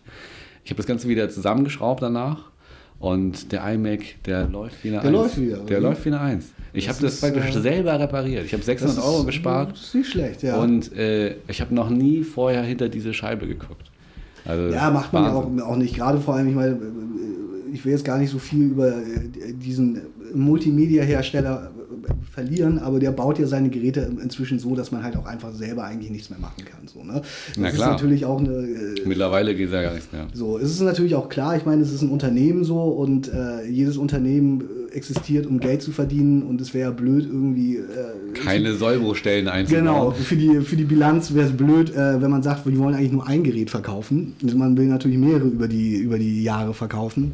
Und tatsächlich kann ich dazu erzählen, vielleicht so als Anekdote, äh, ich hatte tatsächlich ein Problem, äh, als ich noch ein äh, iPhone-Besitzer war, dass äh, bei mir äh, hat dieser äh, Knopf nicht mehr funktioniert, mit dem man den, den Fingerabdrucksensor hat. Der hat nicht mehr funktioniert. Und ich bin damit zum Apple Store hier in Hamburg gelaufen, weil ich hatte noch ein bisschen Garantie da drauf. Und ähm, bin da hingekommen und meinte, ja, das funktioniert nicht mehr. Und es ist jetzt auch nicht so schlimm, dass das nicht funktioniert, weil es, äh, das Telefon lässt sich ja noch entsperren, aber wir wissen ja selber, das funktioniert jetzt nicht mehr und in drei Monaten, wenn die Garantie vorbei ist, funktioniert halt irgendwas anderes nicht mehr, was halt dann irgendwie doch wichtig wäre zu reparieren. Auf jeden Fall muss man dazu sagen, in, in diesen Apple Stores äh, arbeiten ja nun, würde ich behaupten, keine Einzelhandelsverkäufer, die wirklich geschult für diesen Beruf ausgebildet wurden, sagen wir es mal so. Kann ich gar nicht sagen. Ich glaube schon, dass Sind da viele. Ich bin mir nicht, ich glaube hinten im Hinterraum die Leute, die die Telefone auseinanderbauen und so, das sind im Zweifel schon Techniker und Leute, die Ahnung haben, aber die Leute im Verkauf, diese Leute an dieser sogenannten Genius Bar, sind glaube ich eher Leute, die äh, im Zweifel auch auf 450 Euro Basis arbeiten. Und du hast dich als Underdog hast es mit der Genius Bar auf dich. Na, was heißt, ich habe es mit der Genius Bar aufgenommen. Ich bin halt einfach hingegangen und meinte, das Ding funktioniert nicht mehr. Was macht dieser Typ? Er guckt auf mein Telefon und man muss dazu sagen, ich hatte das irgendwie wie gesagt, äh, fast zwei Jahre dann. Ich hatte das von der Telekom bekommen, neu eingeschweißt. Nie was mit gewesen. Dieser Typ guckt auf das Telefon und sagt zu mir, ja, du hast ja das Display schon mal auswechseln lassen. Ich sehe das, weil die Kamera ist verrutscht. Und ich gucke halt diesen Typen an und sage ihm, ja, okay, äh, nein. Und hast er, du nicht? Nein, habe ich nicht. Ich, nein, an, an, hätte ich das Display austauschen lassen müssen, wäre ich doch zu Apple gegangen in der Garantiezeit. So. Ja, ja, normal. Ne? Weil er, er war halt der Ansicht, ich habe das irgendwo bei irgendeinem äh, Hinter, Hinterhofschuppen reparieren lassen, deswegen wäre die Kamera verrutscht. Er auf jeden Fall dann also, das wechseln wir nicht aus. Und nicht so, wie das wechselt ihr nicht aus. Ich habe das, äh, hä? Habe ich nicht verstanden. Er hat es am Ende tatsächlich abgelehnt, äh, dieses Telefon sich weiter anzugucken und hat mich wieder weggeschickt. Das war meine erste Erfahrung mit ja, diesem Apple Store. Äh, und ich bin tatsächlich, kann ich auch ganz ehrlich sagen, ich, äh, also klar, ich habe auch noch ein MacBook und so für die Arbeit, aber ich bin tatsächlich, was die Telefone angeht, inzwischen weg von Apple, weil ich es einfach eine unglaubliche Frechheit finde, äh, wie, wie, dieses Unternehmen mit Leuten umgeht. Und meine zweite Geschichte im Apple Store ist folgende. Äh, auch äh, diesmal geht es um ein MacBook und zwar ist glaube ich auch, das wird fast jeder MacBook-Besitzer kennen, ist eine sehr bekannte Sollbruchstelle der Stecker am, äh, am, am Akkulader, also am Netz, Netz, Netzstecker. Da gibt es doch äh, dieses äh, magnetische Metallteil, das ja. du an den, Computer, äh, an den Rechner äh, klippst. Und der bricht ja ganz oft. Das Kabel bricht ganz oft. Mhm. An irgendeiner Stelle bricht dieses Kabel ganz oft. Und ähm, bei mir war es so, ich hatte, äh, ich war schon irgendwie, ich bin bestimmt schon durch fünf von diesen Netz, äh, Netzsteckern durch und hatte jetzt gerade eins, da war auch noch Garantie drauf. Ich bin also in diesen Apple Store gegangen, weil dieses Kabel nicht mehr funktioniert hat und meinte, ich habe hier Garantie drauf, ich würde das ganz gerne noch umtauschen, weil das funktioniert nicht mehr. Was sagt dieser Typ an der Genius Bar zu mir? Hast du einen Termin? Ja, ja, das, ja. Und nicht so zu ihm so, äh, entschuldige, äh, das ist ein scheiß Netzwerk, also ein Netzstecker, ich will einfach ein neues dafür haben. Und er so, nee, das ist ein äh, Service-File, dafür brauchst du einen Termin. Ich so, ja gut, ich habe keinen Termin, dann gib mir jetzt einen Termin. Was sagt er zu mir? Das musst du online machen. Nicht dein Und ich gucke ihn an und sage ihm, das ist doch jetzt nicht dein Ernst. Ich stehe doch jetzt hier, alles was du tun musst, ist dieses Kabel austauschen. Was sagt er zu mir? Komm mal in einer halben Stunde wieder, dann habe ich einen Termin für dich. Wahnsinn. So wirst du in diesem Laden behandelt und äh, dementsprechend, äh, um das jetzt hier abzuschließen, versuche ich tatsächlich Geräte von diesem Hersteller aus meinem Leben zu verbannen. Ja. Dann musst du dir das Fairphone kaufen. Ja, das ist auch, auch nichts für mich tatsächlich. Ich äh, bin ja Koreaner, ich äh, unterstütze koreanische Produkte. okay. Ich bin zu einem großen koreanischen Telefonhersteller gegangen, sagen wir es mal so. ja, äh, das war ein Thema von mir. Ähm, wenn du da nicht eingreifst, dann. Tatsächlich habe ich jetzt zu diesem Apple oder diesem technisch, äh, technischen Thema jetzt nicht so wirklich was. Wenn wir ja eben noch bei Kobe Bryant waren, ein NBA-Spieler, finde ich, können wir an dieser Stelle vielleicht jetzt weitermachen, was ja in diese Rubrik fällt, die ich das letzte Mal anmoderiert habe, nämlich äh, schau mal rein oder wie wir, auch, wie wir sie auch immer nennen wollen. Ähm, Sachen, die wir gesehen haben, von denen wir sagen, die sind interessant, lass über die sprechen oder auch jetzt unseren äh, vielleicht bei Zuhörern sagen wollen, schaut es doch mal selber an. Und ich habe dir da, davon erzählt und du meintest sogar noch, okay, super, gucke ich mir im Vorfeld auch nochmal an. Und zwar habe ich auf äh, Netflix geguckt, äh, The Killer Inside The Mind of Aaron Hernandez. Das ist die Story eines, äh, eines jungen Mannes, der äh, auch im, nicht im Alter von 17, aber auch Anfang, ich glaube, Anfang 20 bei den äh, New England Patriots äh, äh, gedraftet wurde und einen was habe ich gesagt? Was ist ein 5 Millionen Dollar Deal? Nee, es sind 40 ist Millionen. 40, ist es ein, er, er, unterschreibt einen 40 Millionen Dollar Deal bei den New England Patriots, weil, und das muss man auch sagen, man sieht sehr viel ähm, Spieler-Footage von ihm, weil er ein unglaublich talentierter äh, Footballspieler äh, gewesen ist. Ich weiß jetzt nicht, welche Position er gespielt hat. Er ist irgendwie so ein Typ, der, der, der kriegt den Pass zugeworfen. Ich bin da tatsächlich nicht äh, genug drin in diesem äh, Football-Thema, obwohl es mich eigentlich sehr interessiert. Ich finde es irgendwie er so ein cooler Sport. Back, oder nicht? Ich weiß nicht, wie man das nennt. Auf jeden Fall er ist derjenige, der äh, die, äh, die Pässe zugeworfen bekommt und versucht dann in die Endzone zu laufen. Und man sieht das, finde ich, sehr schön in dieser Serie. Der Typ ist einfach super talentiert. Und er wird gedraftet und unterschreibt diesen 40 Millionen Dollar Deal. Und eigentlich geht die Geschichte in dieser Serie Serie darum, dass der äh, mehrere Menschen anscheinend ermordet hat. Oh ja. Und äh, dass der tatsächlich wohl gerade kurz bevor er diesen Deal unterschreibt, zwei Menschen erschießt. Zwei Wochen vorher. Zwei Wochen vorher und dann original eine Season wirklich einfach Football spielt. Auch wirklich guten Football, ohne eine, eine Wimper äh, zu zucken. Der hat Touchdowns im Super Bowl gemacht. So, und äh, wirklich ein Spieler, so wenn man äh, diesen, diesen äh, Mordaspekt äh, beiseite legt, der eigentlich wirklich eine, eine, glanzvolle Zukunft vor sich hat und dann am Ende äh, vor Gericht landet, weil er den den Freund von der Schwester seiner äh, Verlobten anscheinend umgebracht hat, auch auf so richtig dumme Weise. Das, das finde ich so eine Sache, die mich sehr gestört, also was heißt gestört hat, aber die mich sehr aufgeregt hat, dass dieser, äh, äh dieser Aaron Hernandez jemanden umbringt mit zwei anderen Leuten und äh, dabei wirklich so unglaublich schlampig vorgeht, dass es halt klar ist, äh, sobald die Polizei da mehr drauf guckt, dass er diesen Mord begangen hat. Und was mich einfach, und äh, das ist so vielleicht so ein bisschen das, was ich nicht verstehe und worüber wir reden können, ich verstehe verstehe nicht, wie jemand einen 40 Millionen Dollar Deal unterschreiben kann und sein Leben so wegwirft. Man hat dann am Ende, so viel kann man glaube ich auch spoilern, kommt so ein bisschen raus, er hat diese typische äh, Krankheit. CTE. Genau, äh, die, die Footballspieler wohl, äh, der Footballspieler leiden aufgrund der vielen äh, Traumas, die sie am Kopf erleiden. Ja, durch diese vielen Gehirnerschütterungen. Genau, äh, dass das Gehirn sich irgendwie in bestimmten Teilen zurückbildet, wodurch angeblich so äh, das Aggressionspotenzial und so solche Dinge gefördert werden. Der hat jetzt auch, auch, wie gesagt, auch ein klassischer Underdog, der hat jetzt auch nicht so die beste Kindheit hinter sich. Nee, das stimmt. Ähm, es wird auch so ein bisschen auf seine anscheinende Homosexualität auch noch angespielt, dass das wohl auch ein Grund ist, weswegen er sich wohl so verhält. Aber äh, ich habe diese Serie geguckt und ich war einfach wirklich, äh, das hört sich jetzt so geldgeil an, aber ich habe wirklich nicht verstanden, wie jemand, der wirklich so eine glanzvolle, glänzende Zukunft vor sich hat. Und ich meine, der lebt einen Traum von Millionen von Amerikanern. Äh, nämlich Football zu spielen für eines der mit erfolgreichsten Teams in der NFL wie der sein Leben so wegwirft, ich meine, das kann man vielleicht auch erzählen jetzt, äh, ohne Spoilern, der erschießt am Anfang, also der erschießt diese zwei Menschen, weil die ihm einen Drink im Club übergeschüttet haben. Ja, das kommt auch dazu. Ja, also er hat diese zwei Menschen, äh, die im Club, äh, im Club da ein bisschen auf den Fuß getreten sind, äh, erschossen, angeblich. Dann hat er, äh, wie du gesagt hast, den Freund seiner Freundins Schwester ja. Der auch sein Freund war. Genau, die, die waren ja auch noch befreundet. Die waren ja selber, also genau. die, die, haben dann gerne zusammen Weed geraucht und so weiter. Äh, den äh, hat er halt auch erschossen. Und dann hat er halt noch versucht, diesen anderen. Ähm, genau, der, sein, sein, Dealer oder so. Genau, oder? der auch ein Freund war von ja. ihm, äh, zu erschießen. Das hat er aber nicht geschafft. Und genau. daraufhin hatte er dann halt ja auch die ganze Zeit Angst und wollte, ja, ja. wollte da weg und wollte, wollte auch ähm, den Verein wechseln. Das hat nicht geklappt und äh, wurde ihm nicht erlaubt. Aber ähm, CTE, das ist ja irgendwie sowas, was man, was man gar nicht greifen kann. Und ähm, na, auf jeden Fall ist es, ich finde, es ist, es ist eine sehr, sehr interessante, also ich habe die, es sind drei Folgen, es ist eine drei, es ist eine Miniserie, wie sie ja auf Netflix genannt wird, äh, drei Folgen und ich fand es sehr interessant, weil es, finde ich, auch einfach unglaublich tragisch ist. Und wenn man jetzt zum Beispiel den, den äh, Vergleich zu Kobe Bryant schlägt, ist es ja ähnlich wie mit Dumbo und dem Dschungelbuch, wenn ich das jetzt so blöd sagen darf, ist es ja auch so, der eine macht halt aus dieser, aus diesen, aus diesen Umständen, aus denen er äh, kommt, wächst er über sich hinaus und wird einfach so ein unglaublich einflussreicher Mensch, der unglaublich viele Menschen ja auch inspiriert so und ähm, einfach ganz viel gibt. Und auf der anderen Seite gibt es diesen Menschen, der eigentlich genau die gleiche Chance bekommt und es wirklich einfach wegwirft.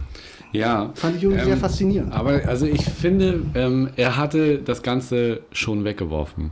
Also äh, als er diesen Millionenvertrag unterschrieben hat, da war die ganze Scheiße, die hat er ja schon vollbracht. So, und am Ende hat man ja auch festgestellt, man hat sein Gehirn obduziert und dieses CTE ja. festgestellt. Und das war bei ihm, bei einem jungen Menschen wie ihm, noch nie so weit. Das stimmt, ja. Wir nehmen jetzt tatsächlich schon relativ viel vorweg, also ähm, an, an, an, Sachen, die in äh, dieser Ja, aber das ist das ja, das, dieses CTI-Thema, das hat mich, äh, das hat mich dann doch nochmal sehr berührt, weil, wie gesagt, der, der Spieler ähm, Hernandez, der, dessen Gehirn obduziert wurde, für sein Alter, der war, der war ja total jung. Ja, er war 23, über 30, ja, er war über 30 auf jeden Fall. Ja, äh, und also sein Gehirn, das obduziert wurde, das war das war so wie bei einem 85-jährigen Rentner. Also das war der eben auch diese Gehirnerschütterungskrankheit hat. Ja. Und es ist halt wirklich nicht zu unterschätzen. Es gibt Footballspieler, die aufgehört haben mit ihrer Karriere, weil sie Angst vor diesen stimmt, ja. Folgen von Gehirnerschütterungen hatten. Ja.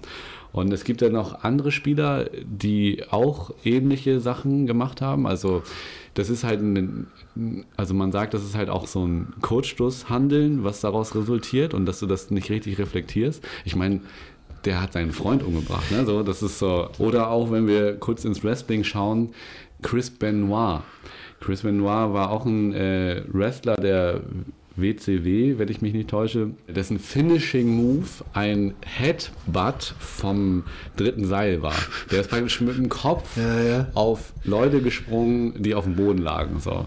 Und der hat halt. Äh, Wobei das ja auch, auch ein bisschen Show ist, aber natürlich ist es trotzdem ein Leistungssport, den sie da vollbringen. Das muss man Definitiv. auch dazu sagen. Ne? Also und du ist, kannst äh, mir nicht erzählen, dass du da nicht mal eine Gehirnerschütterung bekommst. Ja, na klar. Auf jeden Fall hatte der auch CTE ausgelöst durch, Ah, okay, irgendwelche, durch irgendwelche Gehirnerschütterungen. Also hat man bei ihm auch obduziert, das Gehirn und so weiter. Und das, man weiß auch immer nie hundertprozentig, wie das zusammenhängt, aber trotzdem ist es bei allen dasselbe. Und der hat ähm, seine Frau umgebracht. Ah, Und- ja, und, ja, ja, okay, Und jetzt, einen äh, Tag später seinen Sohn Da klingelt was, ja. und dann sich selbst umgebracht. Also so erster Tag die Frau, zweiter Tag den Sohn, dritter Tag sich selbst. Und die WCW hat dann die ganze History auch von ihm. Die hat dann einmal so, dann, sollte es eigentlich ein Event geben mit ihm. Dann haben sie einmal so Best of Chris Benoit gezeigt. Dann wollten sie aber nichts mehr mit dieser Geschichte zu tun haben, weil dann natürlich seine Frau und, und so wendet sich ja auch jeder ab. Ne? Ja, Äh, klar. Und das war bei Hernandez ja auch so. Die, Das stimmt. Seine Freunde haben ihn bei der ersten Gerichtsverhandlung noch ähm, besucht. Ja. Aber der wurde schuldig gesprochen und dann kommt die Abwendung. Also du bist ja total machtlos Mhm. und, deine, und deine Freunde, ähm, ich meine, ist natürlich auch irgendwie eine berechtigte Frage, ob du, ob du deinen, deinen Homie da unterstützt, der da gerade irgendwie sein Kind und seine Frau umgebracht hat. Äh, oder oder, Ich eben, finde- oder auch irgendwie drei Leute. Aber Chris Benoit ist eben auch in jedem Geschichtsbuch äh, der WCW und in seiner ganzen Historie so mehr oder weniger gelöscht Ja. und äh, nicht mehr zu erwähnen. Es ist natürlich jetzt schwierig, äh, finde ich tatsächlich irgendwie zu, äh, das ist ja zum Beispiel auch etwas, was in der Doku von Aaron Hernandez angesprochen wurde, jetzt zu sagen, das liegt alles an- nur an der Krankheit. Ich glaube, dass tatsächlich, ich glaube tatsächlich, dass es einen Teil dazu beigetragen hat, weil es ja auch tatsächlich äh, so ist, dass man sagt, dass zum Beispiel Leute, die einen Gehirntumor haben, auch Wesensveränderungen ab einem bestimmten, ab einer bestimmten Größe dieses Tumors äh, erfahren, dass sie auch im Zweifel aggressiver werden oder das sind natürlich schon Dinge, also ich meine, das Gehirn das, äh, ist ein Wunderwerk, das kann man ja ganz klar so sagen und äh, wir wissen ja auch, äh, oder besser gesagt, die Wissenschaft weiß ja auch, dass wir noch sehr wenig eigentlich von diesem Ge- Gehirn benutzen angeblich und äh, wir auch sehr wenig darüber verstehen. Von daher wird es sicherlich auch eine Rolle gespielt haben, aber ich glaube schon, dass man auch eine Meinung dazu haben kann. Und natürlich ist irgendwie die Frage, äh, muss man zwei Leute aus dem Auto erschießen, weil sie einem auf den Fuß getreten sind und den Drink übergekippt haben? Ist das eine Kurzschluck, äh, Kurzschlussreaktion, die man jetzt einzig und allein auf diese Krankheit schieben Natürlich kann? nicht. Am Ende des Tages hast du das als Person, und das hat auch ein Footballspieler, äh, der mit ihm, mit Aaron zusammen, mit Aaron Hernandez zusammen gespielt hat, gesagt, äh, das kannst du so viel, da kannst du so viele Symptome, wie du willst, rausholen oder, oder Begründungen suchen. Am Ende hat der Mensch das getan. Und damit ist die Sache Richtig. eigentlich auch erledigt. Klar. Ne? Aber ja, auf jeden Fall finde ich eine, äh, eine sehenswerte Doku. Man muss dazu sagen, ich gucke tatsächlich relativ viel von diesen, äh, ich glaube, es heißt True, True Crime Documentaries, so über, über echte Fälle. Und äh, ich fand auf jeden Fall, das war eine interessante Doku. Ich habe die gern geguckt. Also vielleicht der eine oder andere, wenn er sie noch nicht gesehen hat, guckt da mal rein. Unbedingt gucken, ist total spannend, finde ich auch. Underdog, das ist wirklich äh, vielleicht der Titel dieser Folge. Ähm, ich wollte ich wollte noch mal äh, vielleicht noch mal eine Geschichte von dir und deiner Konfrontation mit ähm, Polizisten oder der Polizeigewalt äh, erfahren. Weil ich habe ich hab so eine geile Geschichte mal erlebt. Ähm, da bin ich relativ jung, äh, mit 20, äh, in einem Club gewesen, der bei uns äh, mehr auf dem Dorf war. Äh, ich bin in Winsenur groß geworden und da gab es halt so einen Club und und ich bin, ich, hab, ich war auch selten so betrunken wie an dem Abend. Mhm. Und äh, habe mir dann, bin halt da rausspaziert und habe mir ein Fahrrad geklaut, das nicht angeschlossen war. Mhm. Ja. Und bin losgefahren. Ja. So, und ich bin da halt gerade mal durch die Pforte durch und da höre ich schon so, stehen bleiben halt, ne? Ich bin natürlich weitergefahren, ne? Und, aber mich hat dann jemand an der Schulter erwischt Ja. und zum Stehen gebracht und Ja. ich gucke in die netten, lieben Augen eines Polizisten, Ja. der meinte, stehen, stehen geblieben, junger Freund, äh, kommen Sie da mal kurz mit. Und äh, dann musste ich pusten. Ja. Ähm, also die bereiteten das vor. Nebenbei wurden mir natürlich nochmal Fragen über das Fahrrad gestellt, äh, ob das meins sei. Und ich meine natürlich, ja, das gehört meiner Schwester, das, das ist mein Fahrrad. Und äh, du darfst einen Promillewert oder durftest damals, ich weiß nicht, ob das sich heute geändert hat, von 1,6 Promille haben, okay. wenn du auf dem Fahrrad bist und den Verkehr nicht behinderst. So, und äh, ich habe ja bisher den Verkehr nicht behindert. Viel. Das ist auch viel. Das kann schon viel. Das ist auch viel. Und ich, wirklich, ich wusste auch nicht mehr, wo oben und unten ja. ist. So, und, aber ja, dann kam man mit diesem Fußgerät und ich, so, ich dachte mir so, ja, irgendwie muss ich das jetzt hinkriegen und habe sehr stark hyperventiliert mhm. äh, im Geheimen, mhm. äh, bevor ich da reingepustet habe. Und ich hatte einen Alkoholpromillewert von 1,54.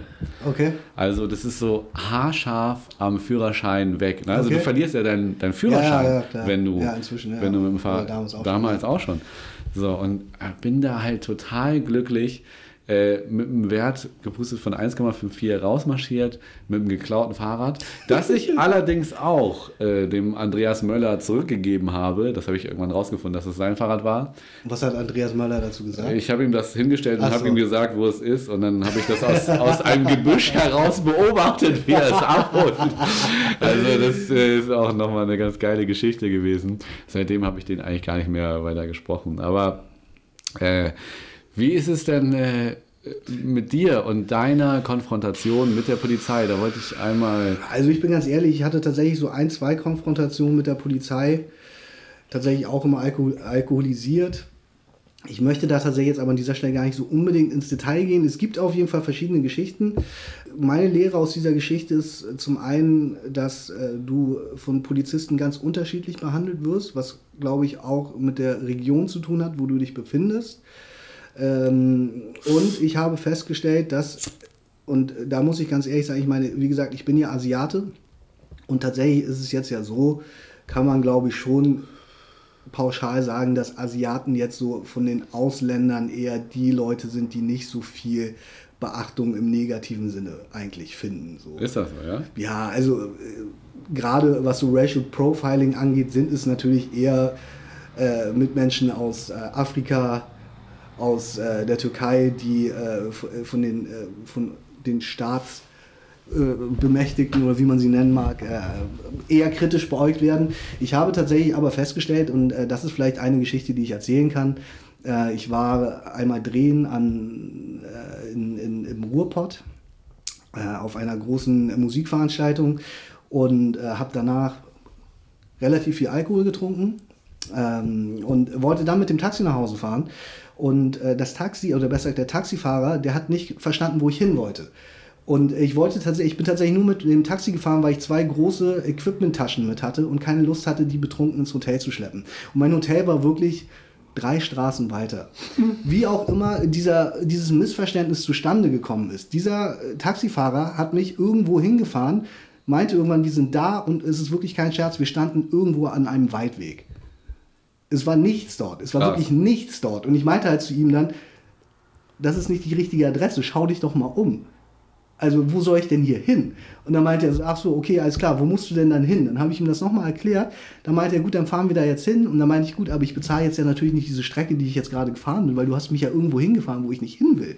Worauf wir uns natürlich uneinig waren, was äh, diese, diese, diese entstandenen Kosten angeht. Nee, normal. Ähm, das Ende vom Lied war, dass er meinte, dann fahren wir zur Polizei. Und ich meinte zu ihm, ja, wir fahren jetzt zur Polizei, weil ich bin nicht bereit, das zu bezahlen. Wir sind zur Polizei gefahren und man muss dazu sagen, wir waren nicht mehr, das war in, in, in Duisburg, glaube ich. Und ähm, wir waren nicht mehr in Duisburg, sondern wir waren halt irgendwo in einem Vorort in Duisburg. Und dort sind wir zu dieser kleinen Polizeiwache gefahren. Er hat mich dort abgegeben, hat gesagt, er will nicht bezahlen. Ich habe dem Polizisten erklärt, warum ich nicht bezahlen will. Der Taxifahrer durfte gehen. Ich musste natürlich bleiben, weil sie mussten eine Anzeige aufnehmen. Äh, dementsprechend Alter. bin ich mit diesen ähm, beiden Polizisten in die Wache gegangen und habe diese Anzeige aufgenommen. Äh, was sie natürlich dafür brauchen, sind die Personalien, die sie feststellen wollen. Und ich hatte tatsächlich zu dieser Zeit keinen Ausweis. Äh, ich hatte den verloren. Und äh, habe dann den Polizisten erklärt, ich hätte keinen Ausweis. Worauf einer der Polizisten, nachdem ich, ich meine, klar, ich war betrunken und ich habe vielleicht nicht mehr so deutlich gesprochen, aber ich habe mit ihm gesprochen, äh, zu mir meinte, auf, äh, aus heiterem Himmel, sind Sie denn überhaupt Deutscher? Sprechen Sie denn eigentlich Deutsch? Und ich gucke diesen Mann an und denke mir, was machst du jetzt? Ich habe mich wirklich gefragt, wie reagierst du jetzt in diesem Moment? In Hamburg wäre es vielleicht noch mal was anderes gewesen. Vielleicht hätte ich in Hamburg mich äh, ein bisschen aus dem Fenster gelehnt und den gefragt, ob er noch alle Latten am Zaun hat. Ja. Da ich jetzt aber irgendwo im Ruhrpott war und ich will jetzt nicht sagen Im Nichts, äh, im Nichts und ich will jetzt nicht sagen, im Ruhrpott äh, wohnen nur Nazis, das stimmt ja auch einfach gar nicht. Ruhrpott ist, glaube ich, also das Gebiet ist jetzt ja, glaube ich, jetzt nichts, was ein großes rechtsextremes Problem hat. Aber du bist einfach in einer Polizeiwache mit zwei deutschen Polizisten, die dich gerade und von denen dich der eine gerade gefragt hat, ob du überhaupt Deutscher bist und ob du Deutsch sprichst. Nachdem du dich mit ihnen auf Deutsch unterhalten hast. das so. ist ja Wahnsinn. Und ja. Äh, tatsächlich war meine Überlegung, was machst du jetzt? Und meine Überlegung war auf jeden Fall, ich will nicht am Ende des Tages vielleicht mit einem gebrochenen Arm aus dieser Zelle oder in die Zelle gesteckt werden, weil sie äh, der Ansicht sind, sie müssen mich jetzt durchwalken aus irgendeinem Grund. Und äh, bin dann äh, tatsächlich relativ freundlich zu Kreuze gekrochen, habe mich entschuldigt, habe gesagt, ich werde mich um einen neuen Ausweis bemühen. Ich hätte jetzt keinen, wie könnten wir das lösen? Sie haben am Ende dann Fingerabdrücke von mir genommen. Nein. Weil sie in irgendeiner Weise feststellen mussten, ob ich irgendwie in der Straftäter-Datenbank hinterlegt bin aus irgendeinem Grund. Was ich äh, nicht bin, so viel kann ich äh, sagen. Und das war so eine Erfahrung mit der Polizei, die mir gezeigt hat, also zum einen kommt es, glaube ich, wirklich darauf an, wo du bist, weil das kann ich vielleicht an dieser Stelle auch sagen. Ich war auch schon mal in Hamburg in einer Wache und wurde dort sehr freundlich behandelt. Weil man, äh, so wie du Flugangst hast, habe ich tatsächlich ein Problem mit engen Räumen. Und ähm, natürlich wollen einen Polizisten, wenn sie dich da behalten, aus welchen Gründen auch immer, in die Ausnüchterungszelle stecken. Ja, also sie stecken dich in eine Zelle, die sind klein, die sind dunkel und ich habe gesagt, ich möchte da nicht rein aus äh, eben genannten Gründen. Und hier in Hamburg ist es so gewesen, äh, dass ich dann in diese große Beobachtungszelle gesteckt wurde. Und okay. dann am nächsten Tag äh, entlassen wurde. Aber du musstest da bleiben, ja? Ich musste da bleiben dann, ja. Mhm.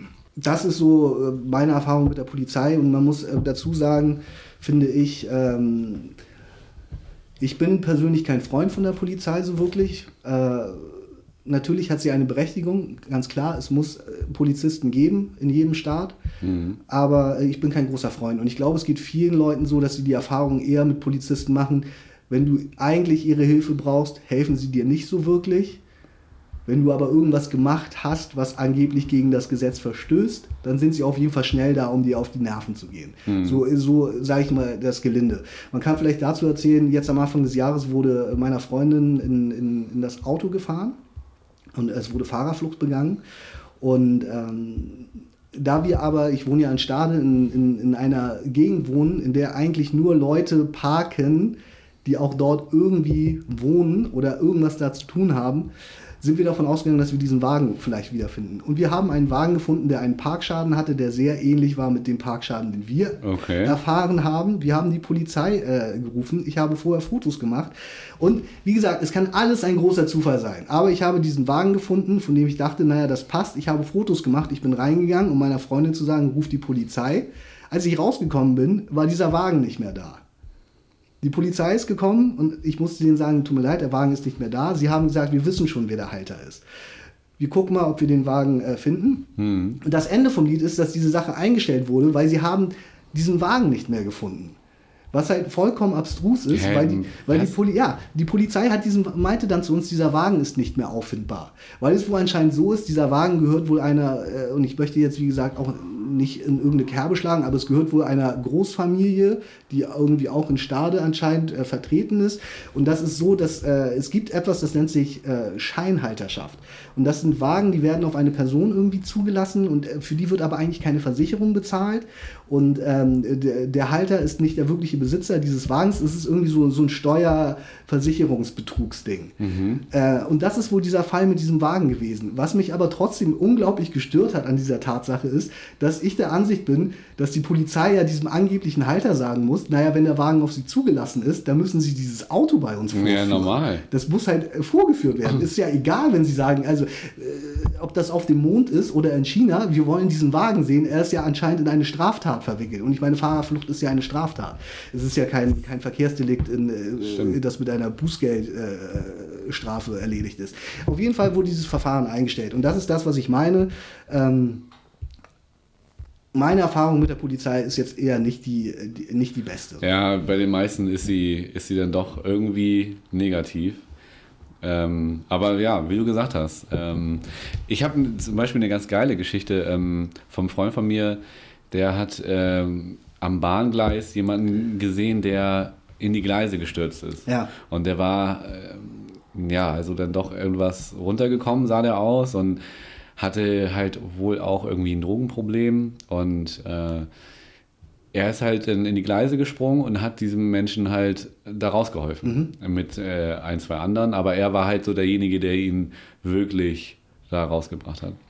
So, und dann kam natürlich die Polizei irgendwann und äh, beziehungsweise er ist dann halt eigentlich nach Hause gegangen, hat aber auch seine Daten da gelassen und äh, war halt irgendwie der Samariter da, aber gut, er wollte jetzt da auch nicht weiter da, da bleiben. So.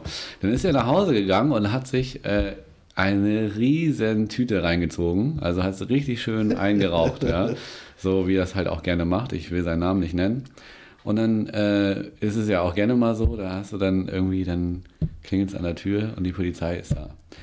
So, und das war dann halt der Fall. So, und dann, dann überlegst du natürlich auch, ne, ist das jetzt alles okay, wenn ich jetzt hier aufmache und hier riecht alles nach Marihuana? Und naja, gut, in der Türschwelle haben sie dann besprochen, so dass, dass dieser äh, junge Mann, der da in das Gleisbett gefallen ist, dass der dann irgendwie wahrscheinlich AIDS hatte. Ah, okay. Und dass er äh, doch bitte mitkommen möchte, Um sich zu testen. um sich zu testen. So, und äh, ob er dann vielleicht einmal sich zur Wache bewegen könnte.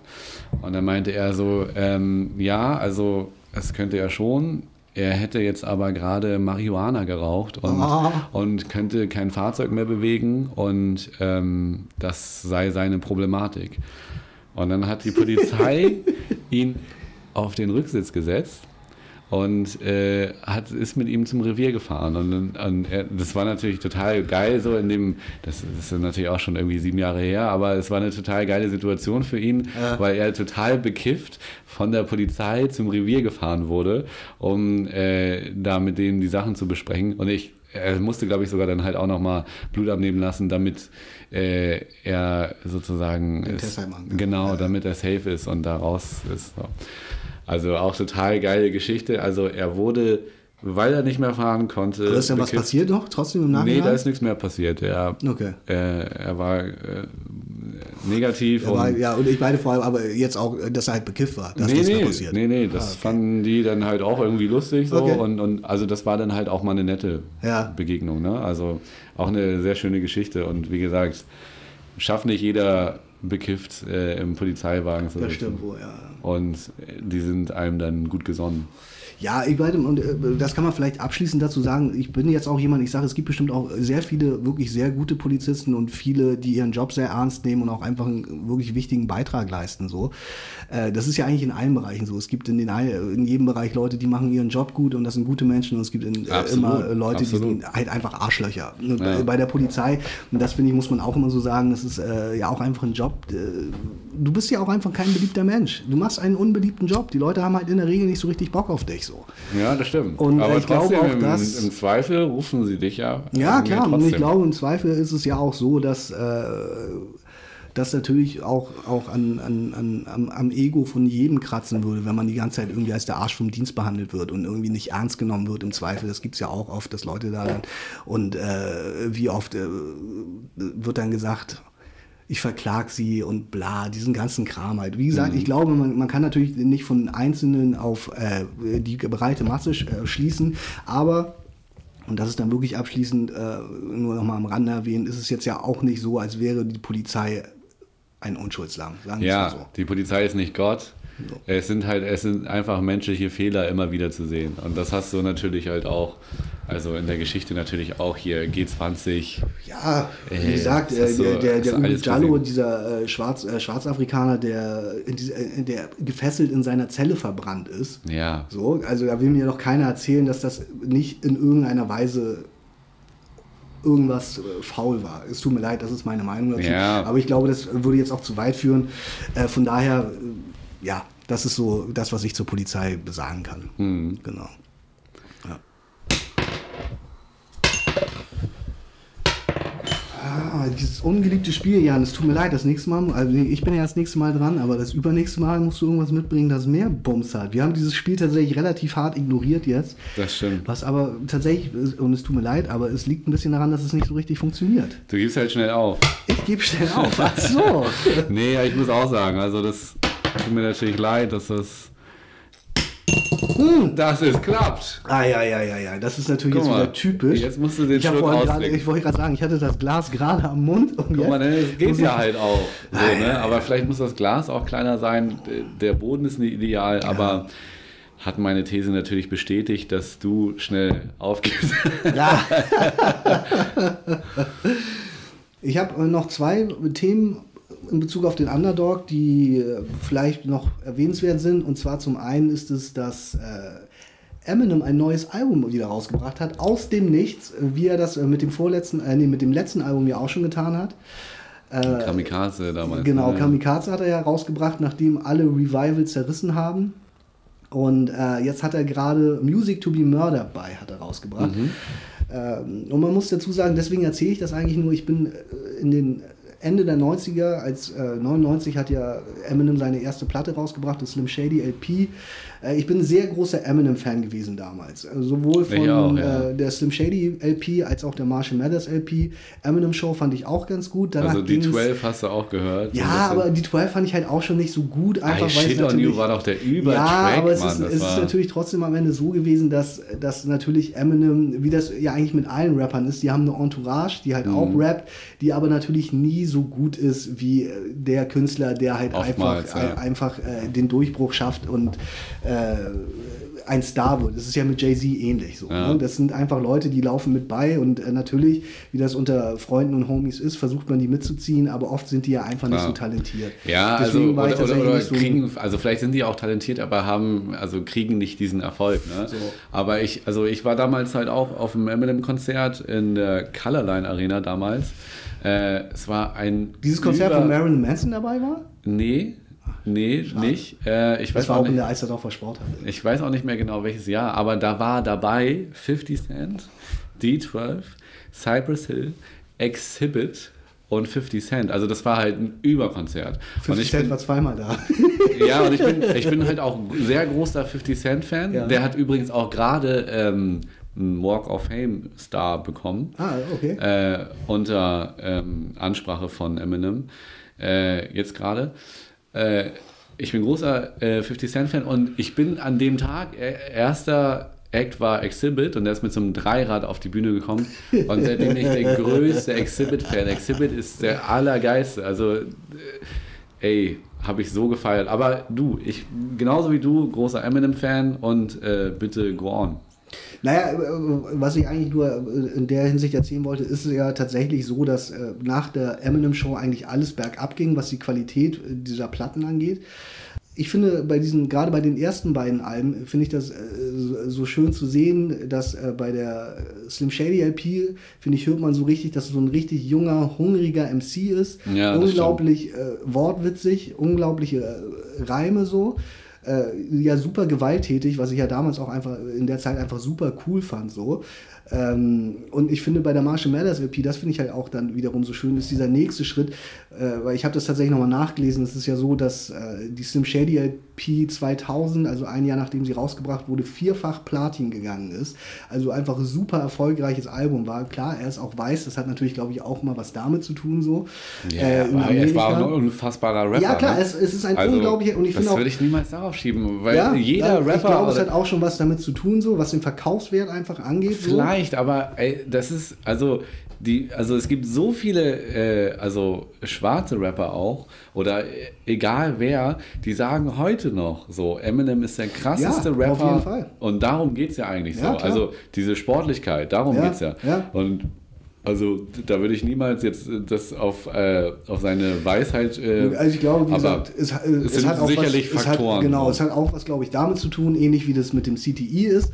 Ähm, und äh, bei der Marshall Mathers EP fand ich einfach so schön, dass man so, da ist er so in der Industrie angekommen, er ist auf einmal ein Star und man merkt halt einfach diesen unglaublichen Zorn darüber, weil er sich damit einfach unglaublich unwohl fühlt. So. Das ist ein- einfach auch eine unglaublich zornige, aggressive Platte gegenüber so diesem ganzen Mainstream-Shit so. Mhm. Und äh, das hat mir einfach damals sehr gut gefallen. Und ich finde, danach ging es halt immer, berg, immer mehr bergab so.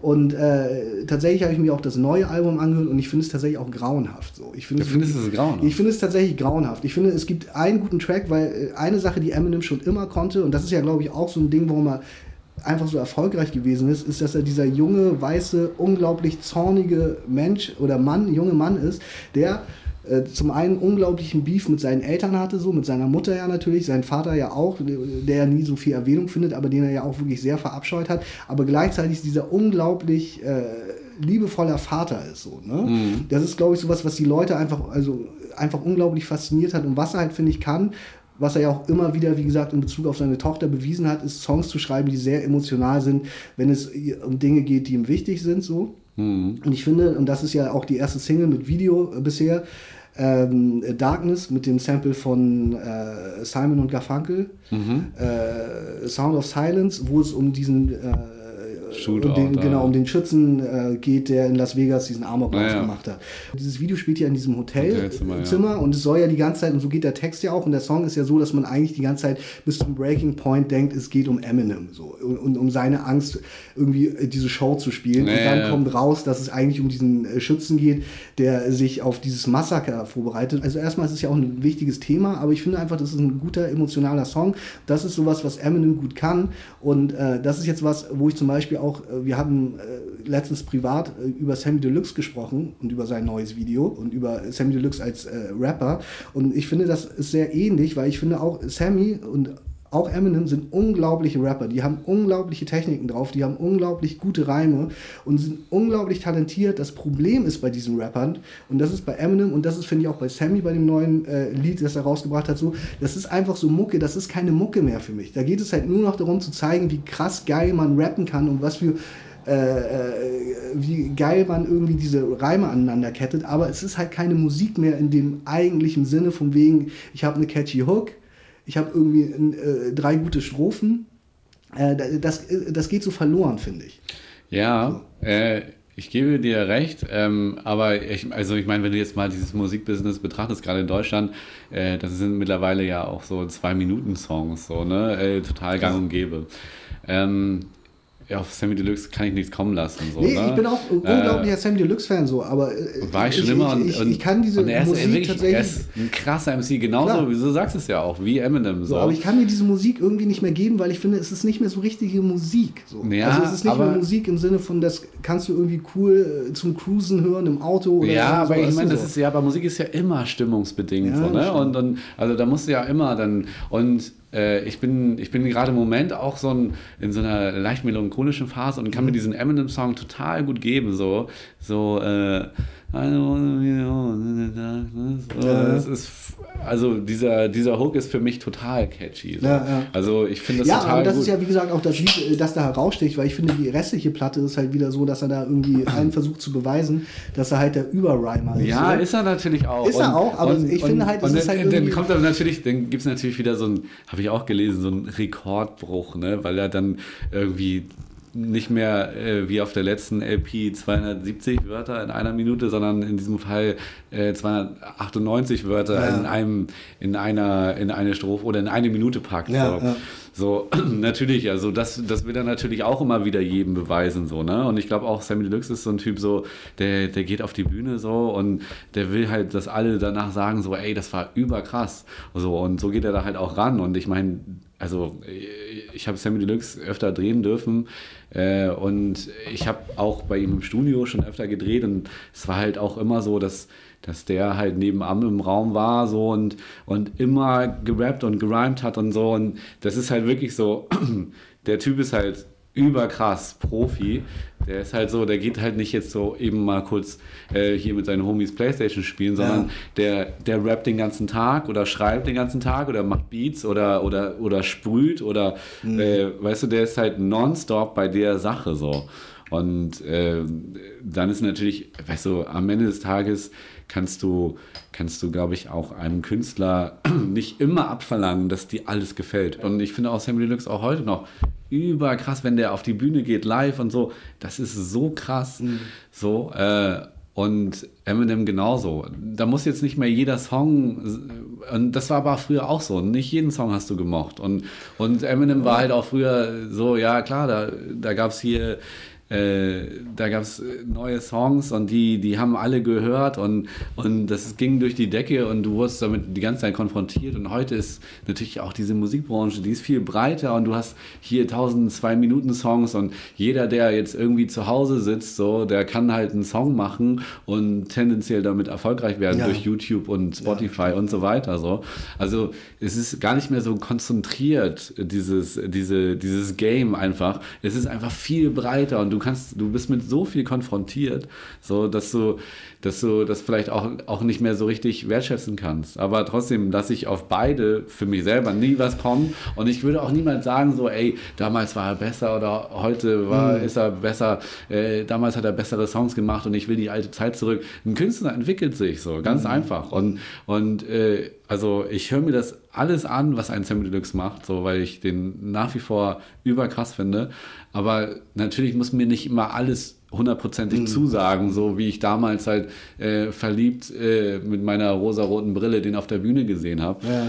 Aber dennoch äh, ist es nah daran. So. Ja. Ähm, aber ich meine, wir werden auch älter. Wir stehen halt nicht mehr ja. in der ersten Reihe des Konzerts, so, weißt du? Und wir haben, du hast so viel mit Hip-Hopern zu tun gehabt. Ich habe auch unfassbar viele Musikvideos gemacht so und, und äh, habe da vielleicht auch einen anderen Zugang äh, mittlerweile, so wie du. Und äh, dann ist es vielleicht auch nicht mehr dasselbe, wie wenn du, wenn du jetzt irgendwie 12 bis 16 äh, bist. So, ne? Klar, das spielt natürlich auch eine Rolle, das stimmt. Naja, auf jeden Fall, er hat dieses Album rausgebracht. Fand ich irgendwie ganz interessant, weil äh, es war ja wirklich auch lange still um ihn bis halt Revival rauskam, was ja ein sehr poppiges Album nicht war. Reveal oder so? Nee, es heißt Revival. Okay. Das ist ein relativ poppiges Album gewesen. Dann hat er ja dieses Kamikaze gemacht, um dann wieder einzuzeigen, dass er äh, auch, auch halt äh, mies rappen kann und so. Jetzt kam dieses Album aus dem Nichts und wie gesagt, ich höre mir die Sachen immer gerne an. Ich höre ja sowieso immer gerne alles einfach, um, mhm. um es einfach gehört zu haben. Äh, und das war einfach noch so eine Sache, wo ich dachte, weil er ja auch, wie gesagt, und auch Sammy Deluxe ja auch klassische Underdogs sind dann in dem Sinne. Ne? Das sind ja auch Leute, die wirklich aus. aus, äh, aus ja, äh, absolut. Äh, Absolute Underdogs waren, ja. Wie gesagt, vom Bordstein bis zur Skyline. Ja, ja, ja. Nee, aber klar. Die haben, äh, die haben viele, viele Sachen erlebt und erfahren und auch Sammy Deluxe ist ja auch ohne Vater aufgewachsen und Eminem ja sowieso äh, immer Stress gehabt. Ähm, aber ja, also klar, Underdog und irgendwann erfolgreich und äh, aber ja, dennoch, ich respektiere die unfassbar als Künstler und ja, Punkt. Punkt.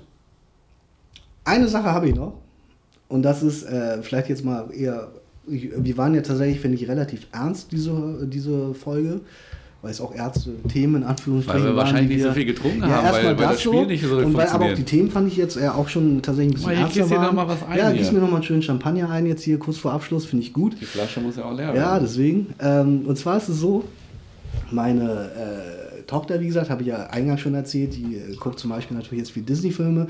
Eine andere Sache, die sie für sich entdeckt hat, ist ein anderer Klassiker, äh, Pippi Langstrumpf. Großartig. Und äh, meine, meine Tochter kam heute oder gestern, ich weiß nicht mehr genau, kam sie morgens, bevor sie in die äh, Kita musste, zu mir an und meinte, du, die Pippi, die kackt gar nicht. Was? Naja, das ist, sie meint halt, die Pippi, die kackt halt nicht, weil es natürlich in den Geschichten nicht vorkommt, wie Pippi auf Toilette muss. Mhm. Und äh, das fand ich irgendwie ganz lustig, weil äh, natürlich ist, äh, ist das ein, ein, Thema, das manchmal humoristisch in Filmen und so behandelt wird. Äh, der Stuhlgang der Menschheit.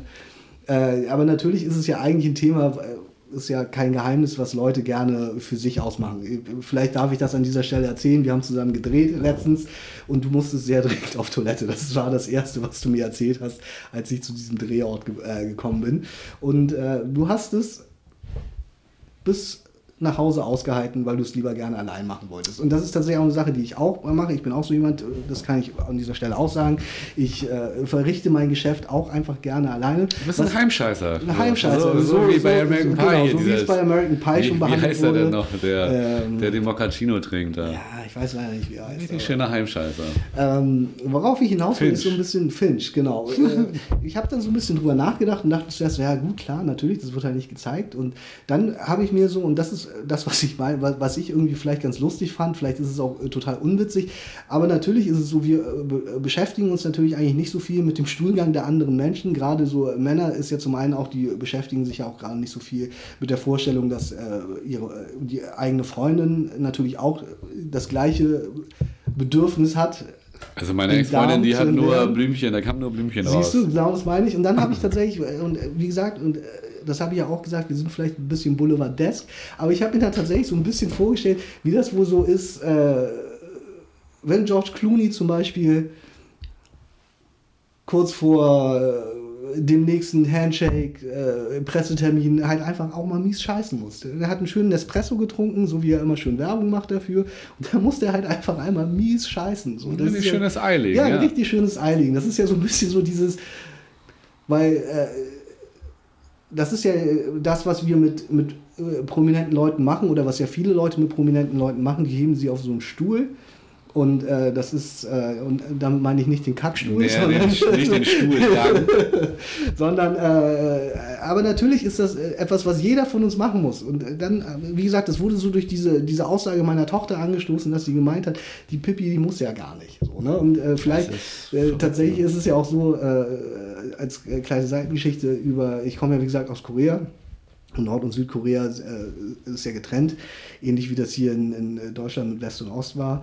Ähm, und äh, über den Vater von dem jetzigen Diktator von Kim Jong-un, nämlich Kim Jong-il, äh, eine Propaganda war, dass der halt auch nicht scheißen muss. Das ist halt eine Propaganda. Das war sie, wirklich eine Propaganda. Das ist ein, ein, ein, ein, äh, ein äh, Teil der Propaganda, die sie dort propagiert haben, dass äh, der große Führer Kim Jong-il weder äh, das kleine noch das große Geschäft erledigen Ja, aber dann müssen doch mega viele daran erkrankt sein, weil die das doch glauben und, äh, und sozusagen dann halt auch nicht machen. Und dann au aushalten, meinst du? Ja, und Na, ich meine, ich glaub, und, und, ist, und, und, also aus Klo gehen, das ist wirklich eine Sache, die du musst. Ja, natürlich. Es gibt wenig klar. Sachen, die du musst, aber ja, aufs Klo gehen musst du. Ja, halt. natürlich. Ist, äh, das musst du. Aber das ist äh, das, was äh, noch propagiert wird. Und ich, wie gesagt, ich fand es irgendwie ganz lustig. Das ist so, wie gesagt, so der Abschluss für diese äh, Folge, was wir vielleicht den Zuhörern mit auf den Weg geben können. Damit sind wir aber noch lange nicht fertig. Ach so. Äh, aber auf jeden Fall, was wir vielleicht auf den Weg geben können, dass ähm, man vielleicht darüber nachdenkt, wer sonst noch so sein Geschäft verrichten muss.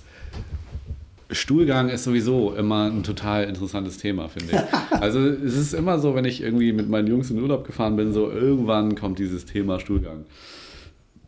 Und es ist, also, es ist wirklich erschreckend, äh, weil du das ja einfach, es muss einfach jeder machen. Klar, das so, meine ich ja damit. Dann, jeder macht es, aber man spricht so wenig darüber. Absolut. Und, Und das man ist ja denkt auch, irgendwie, auch einfach so wenig darüber nach, dass dann natürlich jeder, jeder muss scheißen. Natürlich, so. natürlich. Und das ist, äh, ich kann da auch jeden verstehen, der das so in seiner Privatsphäre dann äh, lieber auslebt. Das ist, so sollte es ja auch sein. So, ne? Also ich will auch mit deinem Stuhlgang überhaupt nichts zu Natürlich tun Natürlich nicht, darum geht es ja so. nicht. Aber ich meine, mir ging es halt einfach nur um diese Vorstellung. Und ich fand es halt einfach so interessant, dass äh, meine Tochter halt ankommt und halt so, die muss ja gar nicht. Für die war das halt so, ist ja das ist Voll krass. Die muss, ja, die, die, muss, die, die muss ja gar nicht kacken. Und ich dachte so, hey, du hast jetzt irgendwie, keine Ahnung, fünf Folgen Pipi Langstrumpf über die Woche gesehen und das ist das Einzige, was hier hängen geblieben ist. So. Das, ist, das ist echt. Ja, aber klar, da muss man äh, als Kind vor allen Dingen drüber nachdenken. So, also, aber so kommen halt viele Sachen falsch an. Ne? Also ich meine, dieses Möbelhaus, äh, die mit dem roten Stuhl, weißt du? Ach so, ja. Also, da denkst so, du halt auch so. habe ich das tatsächlich noch nie gesehen. So, da, denkst du, da denkst du halt auch so, okay, denen geht's halt nicht gut, so. weil die halt, äh, also, naja, wollen wir da auch nicht weiter drauf eingehen. Aber ähm, mein Grundschullehrer hat damals halt auch eben immer diesen Satz gesagt, es gibt eine Sache, die du wirklich musst und das ist aufs Klo gehen.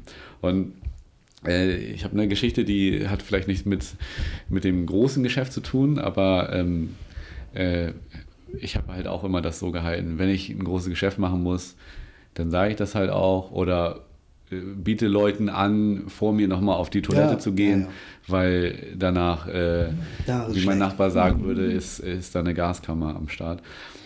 Äh, ich war äh, mit 16 Jahren mal ähm, so äh, im Skiurlaub äh, mm, mit, mit, mit, mit, vier Freunden. Ich kenne die Geschichte. Und das war total geil, weil ähm, also erst erstmal Snowboard gefahren und weil ich habe mich da halt mehr an den Alkohol gerichtet als, also ich meine, du bist ja jung und Klar. probierst dich aus und äh, ich habe halt lieber Alkohol getrunken als äh, Snowboard gefahren, weil ich das halt nicht so richtig hinbekommen habe. Wie auch immer, auf jeden Fall gab es da diesen Abend schön ordentlich Weißbier getrunken da und auch nicht nur eins, sondern zwei oder drei und dann dann kam es halt dazu, dass ich äh, auf die Toilette musste. War aber auch schon so eine Uhrzeit, wo man dachte so, okay, jetzt könnten alle im Bett einlanden, weil es morgen ja wieder losgeht. Dann bin ich halt die Treppen hoch marschiert, so ganz oben war unser Zimmer und es war ganz verrückt, weil wir sechs Leute im Zimmer waren und wir hatten da auch eine Dusche drin.